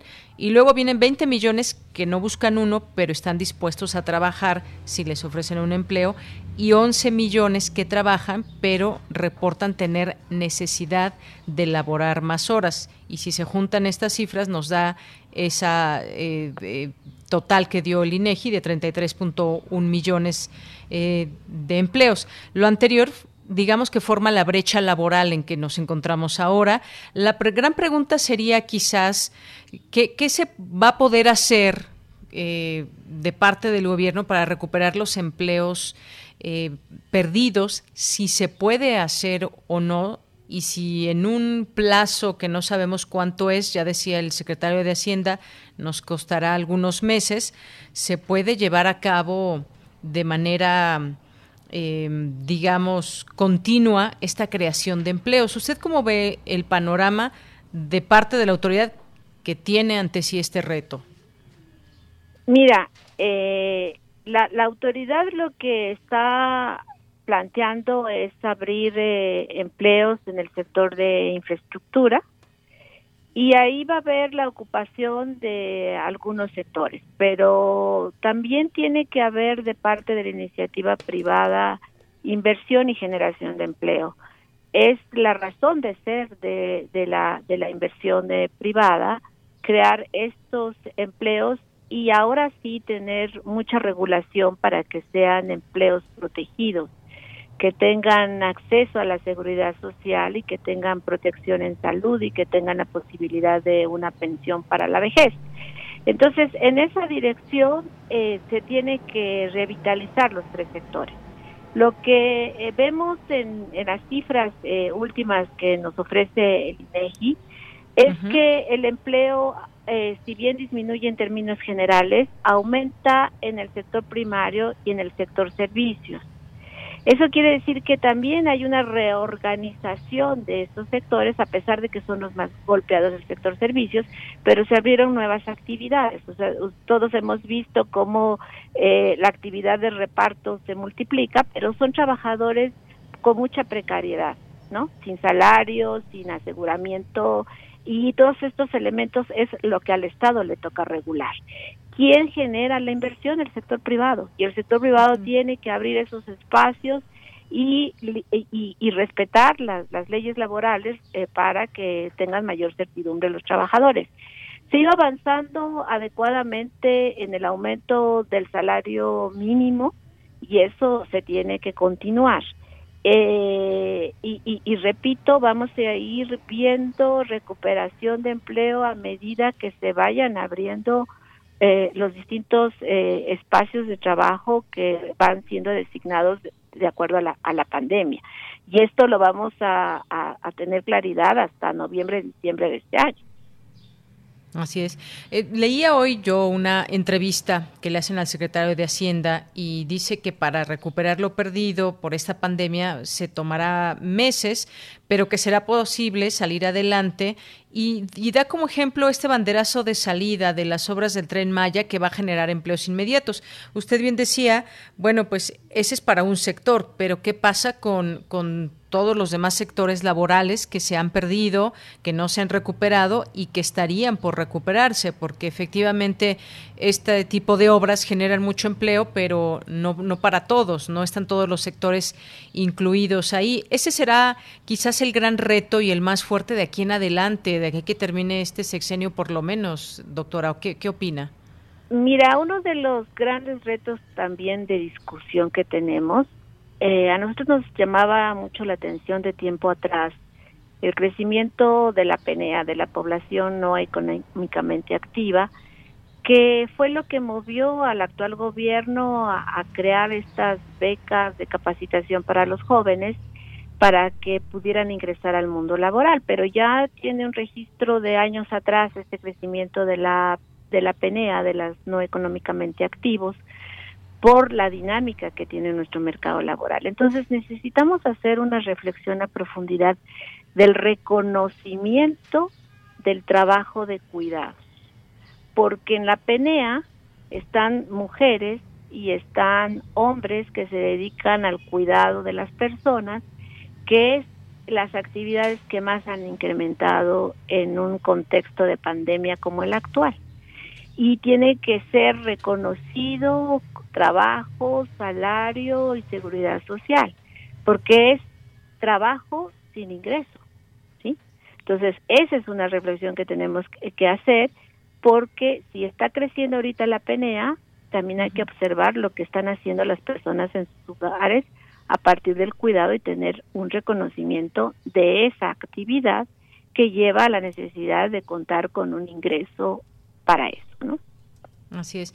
Y además, bueno, pues está este tema también que puede debatirse, eh, salud y trabajo. ¿Qué está primero? ¿La salud y preservarla, evitar muertes o también toda esta reactivación económica que, como hemos visto en algunos países del mundo, apremia esta inquietud por dar paso primero a la actividad económica y han tenido que recular en el caso de algunos países, eh, como en el caso de Inglaterra, este, en el caso también de Estados Unidos, el propio Brasil. Aquí en México, pues poco a poco se va reactivando todo esto, pero pues todavía, todavía estamos en un momento grave, difícil en cuanto a la pandemia y en cuanto a los contagios. Mira, tú señalaste algo muy importante. Necesitamos cambiar la óptica del, del modelo de desarrollo. Eh, hablaste de salud y salud es un espacio importante de generación de empleo de parte del sector público. Si queremos realmente tener una medicina preventiva, un sistema de salud universal, es una deuda histórica que tiene el país con la población en general la falta de universalidad, el acceso, ¿no? Todavía a principios de este año se contabilizaban 20 millones de personas sin acceso a la salud. Ahí hay un montón de cosas que hacer que pueden generar actividades, empleos, salario, un reconocimiento a la actividad científica eh, para que este país tome otro rumbo en, en el desarrollo. ¿no? Muy bien. Bueno, pues un tema que se deberá seguir hablando y cómo se va recuperando poco a poco eh, toda la economía del país y todo lo que ello implica. Maestra Berenice, muchísimas gracias por estar con nosotros aquí en Prisma RU de Radio UNAM. Gracias a ustedes, gusto en saludarlos. Igualmente, hasta luego. Fue la maestra Berenice Ramírez López, investigadora del Instituto de Investigaciones Económicas en la descripción de Desarrollo y Políticas Públicas. Continuamos. Relatamos al mundo. Relatamos al mundo. Porque tu opinión es importante, síguenos en nuestras redes sociales, en Facebook como Prisma RU y en Twitter como arroba PrismaRU. Tu opinión es muy importante. Escríbenos al correo electrónico prisma.radiounam@gmail.com.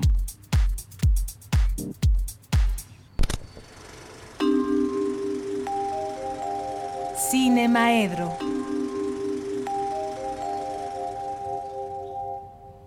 Bien, pues doy la bienvenida a este espacio, jueves de Cinemaedro con el maestro Carlos Narro. Carlos, te saludo con mucho gusto, acompañado de un abrazo. Buenas tardes. Carlos. Bueno. Hola, ¿me escuchas? Hola. ¿Cómo estás? Bien. Qué bueno. Pues ya estamos aquí en Cinemaedro. Un gusto saludarte. ¿Qué nos cuentas? ¿Al aire? Ya, ya estamos al aire. Ah, no, bueno, está bueno. está bueno. Pues ya empezamos a hablar de, de cine. De cine, exactamente. todo todo lo que se puede escuchar al aire. Ha sido mucha, muchas este, cosas malas en este año. ¿No? O sea, se murió Oscar Chávez, después de Oscar Chávez se murió este eh, ay, ¿cómo se llama? Bueno, nos murieron otros dos comediantes, Héctor Suárez y Héctor Ortega. Héctor Ortega. Gente de primerísima, gente de primerísima. Y sí es una pena, pues, ¿no? O sea, fueron muy importantes para el cine mexicano, hicieron cosas increíbles. Este Héctor Ortega, además de ser actor, fue director y fue guionista también.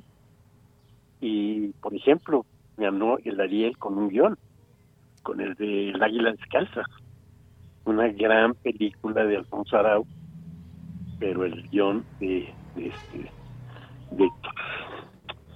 Y, pues también este Héctor Suárez, todo el mundo lo conoció, uno de los cómicos más incisivos, más críticos, o sea, su, su propuesta este eh, siempre fue muy muy muy crítica no también también los dos sectores los dos sectores. Gente de izquierda gente que se, se destacaron por, por este por tener siempre una posición crítica frente al poder.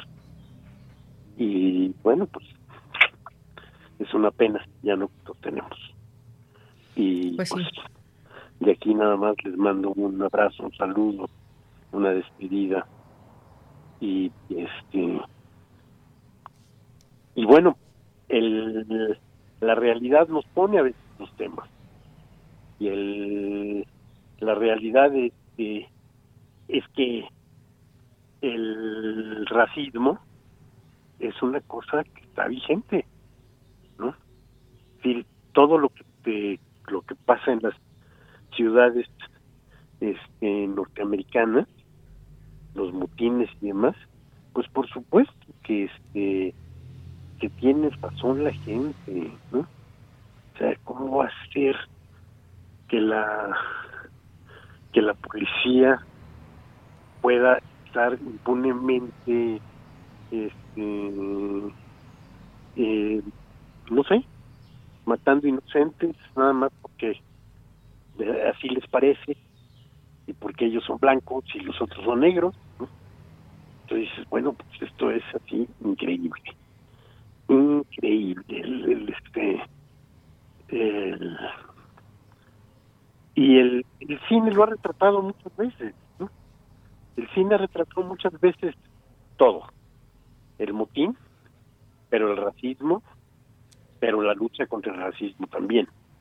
O sea, hay una gran cantidad de películas en las que este, se ve críticamente el, el asunto del racismo, ¿no? ¿Cómo va a ser que en pleno siglo XXI todavía sigamos teniendo amplios sectores de la población que piensan que hay quiénes son mejores que otros, por el color de la piel, por los gustos este sexuales, por o sea, estamos enfrente de una discriminación tremenda por todas partes.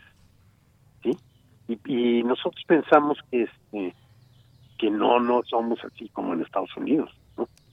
Y la verdad es que en México también eh, es con gran dureza que tendríamos que estar luchando contra las discriminaciones.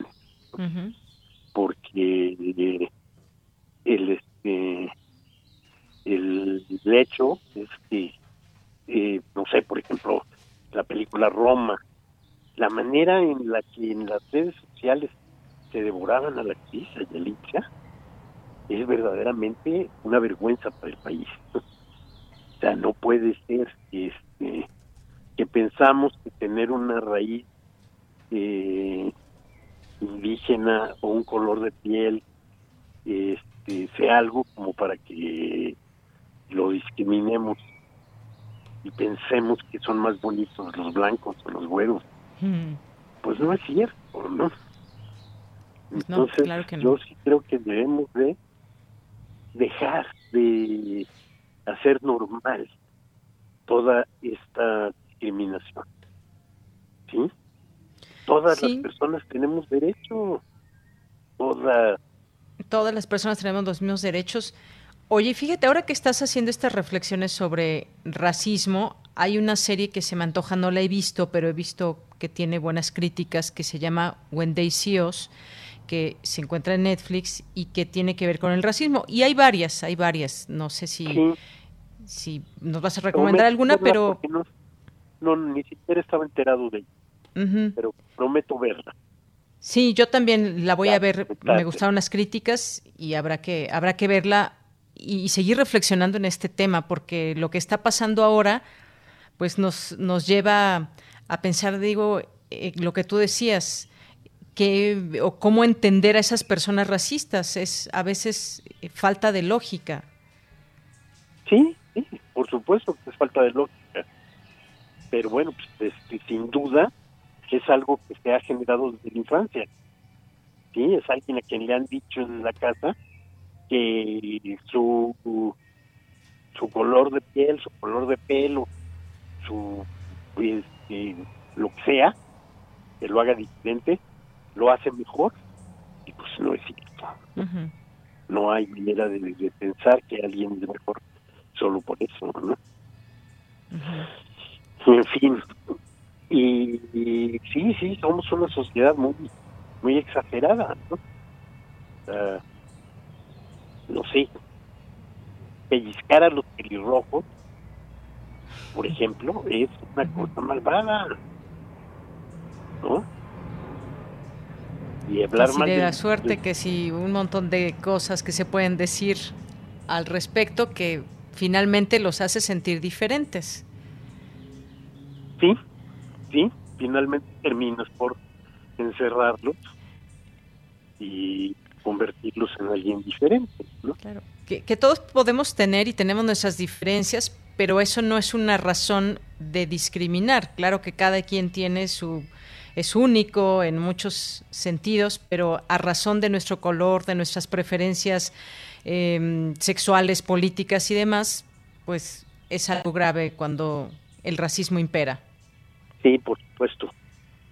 Por supuesto. No, no, Bien, nos queda un minuto, Carlos. No sé si nos vas a recomendar alguna película, serie. Mira, fíjate que este, eh, en un minuto lo único que puedo decir es que este domingo se acaba el, el festival We Are One y que he estado viendo algunas películas y algunas de las conversaciones y verdaderamente está padre, ¿no?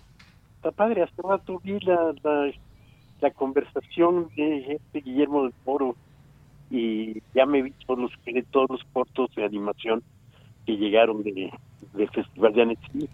Entonces, vale la pena, vale la pena. vale la pena. Y vean que puedan. We Are One. Y también, pues, recomiéndenos ustedes, si quieren que nos están escuchando, algo que podamos ver y aquí, por supuesto, lo damos a conocer. Carlos, muchas gracias. Te mando un abrazo. No, gracias a ti, gracias a todo el equipo. Hasta luego, hasta el siguiente jueves. Hasta luego. Ya nos escuchamos. Continuamos. Chao, chao. Cultura RU.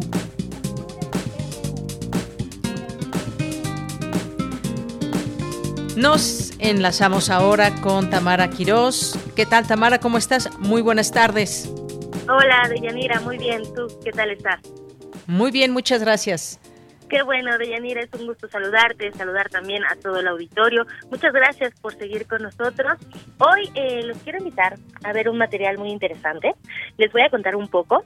Resulta que el viernes pasado, el Centro de Investigaciones Interdisciplinarias en Ciencias y Humanidades de la UNAM, el CEICH por sus siglas, estrenó Las vidas múltiples de la flor de 20 pétalos. Este audiovisual eh, es el resultado del proyecto Hispanema, que es un proyecto que se centra en la cultura material, en la naturaleza del nuevo mundo y ciertas colecciones y espacios situados en la edad moderna, que surgió como respuesta a preguntas como el uso y de también cómo llegaron ciertas plantas, animales y archivos de la Europa Central a la monarquía hispana.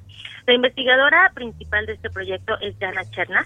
Ella dirige una serie de videos documentales, monografías y encuentros con especialistas de todo el mundo y a través de este proyecto ella ha investigado, entre muchas cosas, eh, qué procesos se experimentan para que una flor, un animal, un espécimen se transforme en mercancía, medicina o un ejemplar codiciado para alguna colección. Hablando particularmente de este trabajo, eh, sí, les quiero compartir que es como entrar a un gabinete de curiosidades. Vamos a ser testigos de una investigación que nos permite a muchas personas explorar, aprender conocer secretos de estos ejemplares que podemos tener al alcance de nuestra mano, en este caso varios datos sobre la flor de 20 pétalos, el cempasúchil. En este documental eh, vamos a hacer un recorrido por las interpretaciones interculturales de, de la flor, conoceremos su significado y también el uso que se le ha dado en los rituales. Vaya, parte de su historia es lo que vamos a estar conociendo. Para saber más del proceso creativo de este proyecto multimedia, eh, conversé con Víctor Méndez, él es jefe del Departamento de Producción Audiovisual y Multimedia del SEIC y productor de Las vidas múltiples de la flor de 20 pétalos. Él nos comparte su experiencia en la creación audiovisual. Vamos a escuchar me parece que es fundamental no pensar en que la investigación, en que la información, en que la cultura, el conocimiento no tienen que ser algo aburrido, pesado, ¿no? Sino por el contrario, tenemos que hacer que el conocimiento y toda esta información que le podemos pasar a estas audiencias que están en las redes se puedan convertir en algo que sea habitual y en algo que busquen, ¿no? En algo que se haga parte de la cotidianidad. En ese sentido, es necesario rescatar estas formas de comunicación del, del audiovisual para llevar esos contenidos a estos públicos más amplios, a estos públicos que puedan interesarse, a lo mejor en un principio solamente por detalles pequeños que se puedan incluir en estos documentales, pero que den pie a despertar inquietudes, que den pie a cuestionarse sobre, eh, en este caso, sobre la vida de las plantas, sobre cómo es que son consideradas en otras culturas, plantas que se originan en México, cómo nos ven a través de, estas plantas los europeos, los asiáticos, cómo se da ese intercambio, cómo se da esa interculturalidad a partir de algo tan sencillo como pudiera ser la historia de una flor, que si lo vemos ya en, profundidad, pues resulta ser bastante compleja y bastante interesante. Esta información referente a la investigación de Yana es también resultado del trabajo y la colaboración del centro con el Centro de Ciencias Humanas y Sociales, el Consejo Superior de Investigaciones Científicas de Madrid y me parece que ahí había que agradecer también la, la intervención de las partes en, España y acá en México, ¿no? De, de Angélica Morales y de Juan Pimentel, que han sido los que han también orquestado esta conjunción de esfuerzos. Y muchísimas gracias a todas las personas que, que nos escuchan. Los invitamos, por supuesto, a ver el documental y a seguir las producciones, las publicaciones del Centro de Investigaciones Interdisciplinarias en su página electrónica. Muchísimas gracias a Prisma. Escuchamos a Víctor Méndez, jefe del Departamento de Producción Audiovisual y Multimedia del CEIT y también productor de este trabajo conjunto, Las vidas múltiples de la flor de 20 pétalos. Y bueno, ya como él lo mencionó, este audiovisual se puede consultar en el canal de YouTube del CEIT. Ustedes pueden ingresar eh, a esta plataforma y ver totalmente eh, gratis este este trabajo. También pueden visitar la página oficial de este centro de investigaciones. En la pestaña, ustedes ingresan, en la pestaña de medios podemos ver el archivo de transmisiones, eh, transmisiones pasadas, las próximas transmisiones, también tienen un podcast y por supuesto un amplio abanico de opciones audiovisuales con temas muy diversos que probablemente siembren esa semilla de curiosidad eh, en todos ustedes que están eh, pues ahorita también en este distanciamiento social, a veces buscamos opciones para, para seguir aprendiendo, para seguir compartiendo, pues esta es una excelente opción. Así que si entran a, a, las, a las redes del CH, pues nos avisan, por favor, cuéntenos qué encontraron y no olviden también seguir las redes sociodigitales del Centro de Investigaciones Interdisciplinarias en Ciencias y Humanidades, las de este programa también, arroba Prisma RU, y la Gama, eh, que lleva las redes sociales, ya les compartió el enlace directo para ver, para ver el audiovisual, disfrutarlo y también síganos, a mí me encuentran como arroba bajo m en Twitter y pues les dejo esta opción para esta tarde Estamos en contacto, de Yanira, te regreso los micrófonos. Muchísimas gracias, Tamara. Nos escuchamos el día de mañana. Muy buenas tardes. Muy buena tarde, hasta luego. Hasta luego. Bien, pues ya casi nos despedimos, nos quedan algunos minutos y quiero compartir algunos, algunos mensajes de nuestro público que nos hacen llegar, como Víctor Manuel, muchas gracias. Y nos preguntaba por aquí, a ver, dejen, ubico este, ese tuit. Filósofo nos dice, no se habla nada del caso de Giovanni, nos debería indignar igual que lo sucedido en Minnesota, por supuesto, también incluso el propio eh, cineasta Guillermo del Toro pidió justicia para Giovanni, este joven que también fue muerto a manos de la policía, un joven de nombre Giovanni López, López por no traer cubrebocas y que la policía de Ixtlahuacán, corrijo, dije mal el, lugar, y el hecho fue captado en un video por sus familiares, quienes escuchan pedir a la policía que no lo violenten, sin embargo, horas después fueron notificados que su, que su familiar estaba muerto. Eh, pues este, un abuso policial también, donde la muerte de Giovanni en manos de estas autoridades se difundió además un, un mes después del hecho y con todo y eso los policías no han sido sometidos a una investigación o los familiares de Giovanni no han recibido alguna respuesta sobre el caso. Así que, pues sí, estas desafortunadas situaciones que pueden pasar en Estados Unidos, pueden pasar en México y en donde hay un claro abuso policial. Gracias, eh.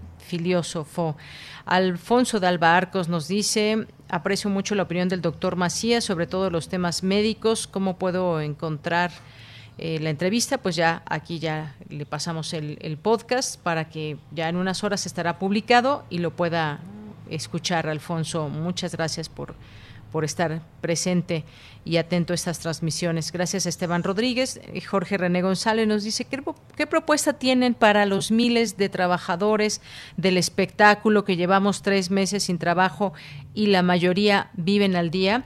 Bueno, yo creo que hay reclamos, hay... Eh, también levantar la voz por parte de muchos sectores no todos, no todos se quedaron en confinamiento gozando de un, eh, de un salario.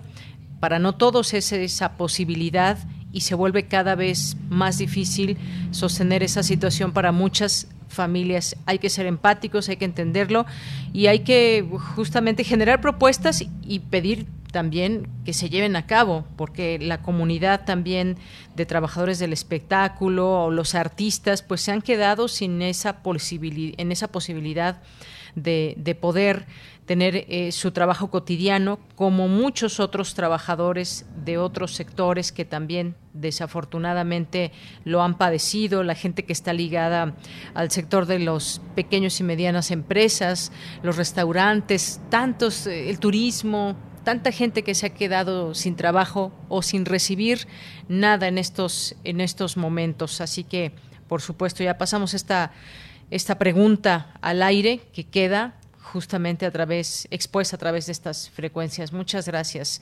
Jorge René. Y gracias a todos ustedes que nos han estado escuchando y gracias a quienes están allá en cabina, Daniel Olivares, Denis Licea, Arturo González, eh, me imagino que ya llegó por allá alguien más. Eh, Miguel Ángel Mendoza, te mando muchos saludos y gracias a todo a todos los compañeros que también están trabajando desde casa. Eh, espero que no se me vaya ninguno. Están y les mandamos saludos a Cristina Godínez, a Isela Gama, a Abraham Menchaca, a Cindy Pérez Ramírez, a eh, Daniel, que ya comentamos en la producción, a Tamara Quirós, a Dulce García, a Virginia Sánchez, a Ruth Salazar, a todo el equipo. Muchísimas gracias. Y nos despedimos, nos despedimos. Yo soy de Yanira Morán, sí, Vicky también que ya la mencionábamos. La Asamblea General de las Naciones Unidas decide conmemorar este 4 de junio el Día Internacional de los Niños Víctimas Inocentes de Agresión. Nos vamos a despedir con esta canción para un niño en la calle con Mercedes Sosa y Calle 13. Hasta mañana, que tengan muy buen provecho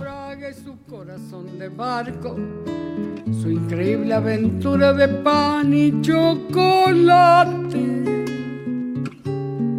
poniéndole una estrella en el sitio del hambre. De otro modo es inútil, de otro modo es absurdo ensayar en la tierra la alegría y el canto, porque de nada vale si hay un niño en la calle. Todo lo tóxico de mi país a mí me entra por la nariz.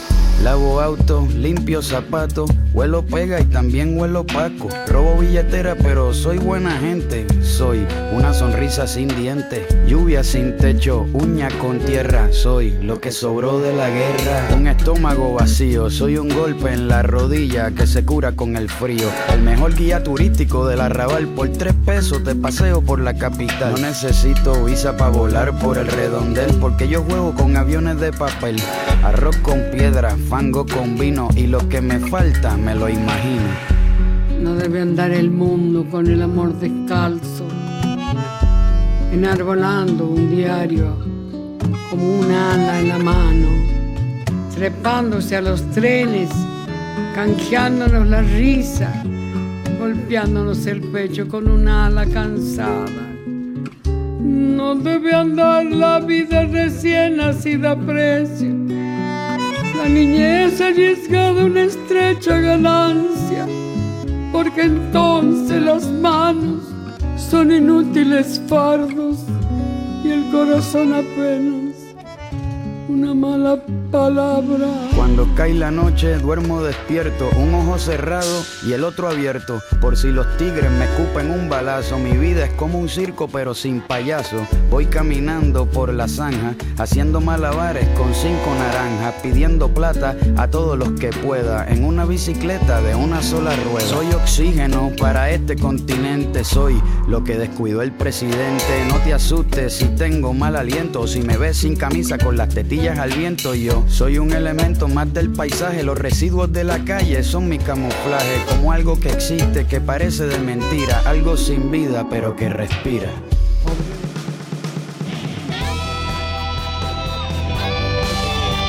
Prisma RU.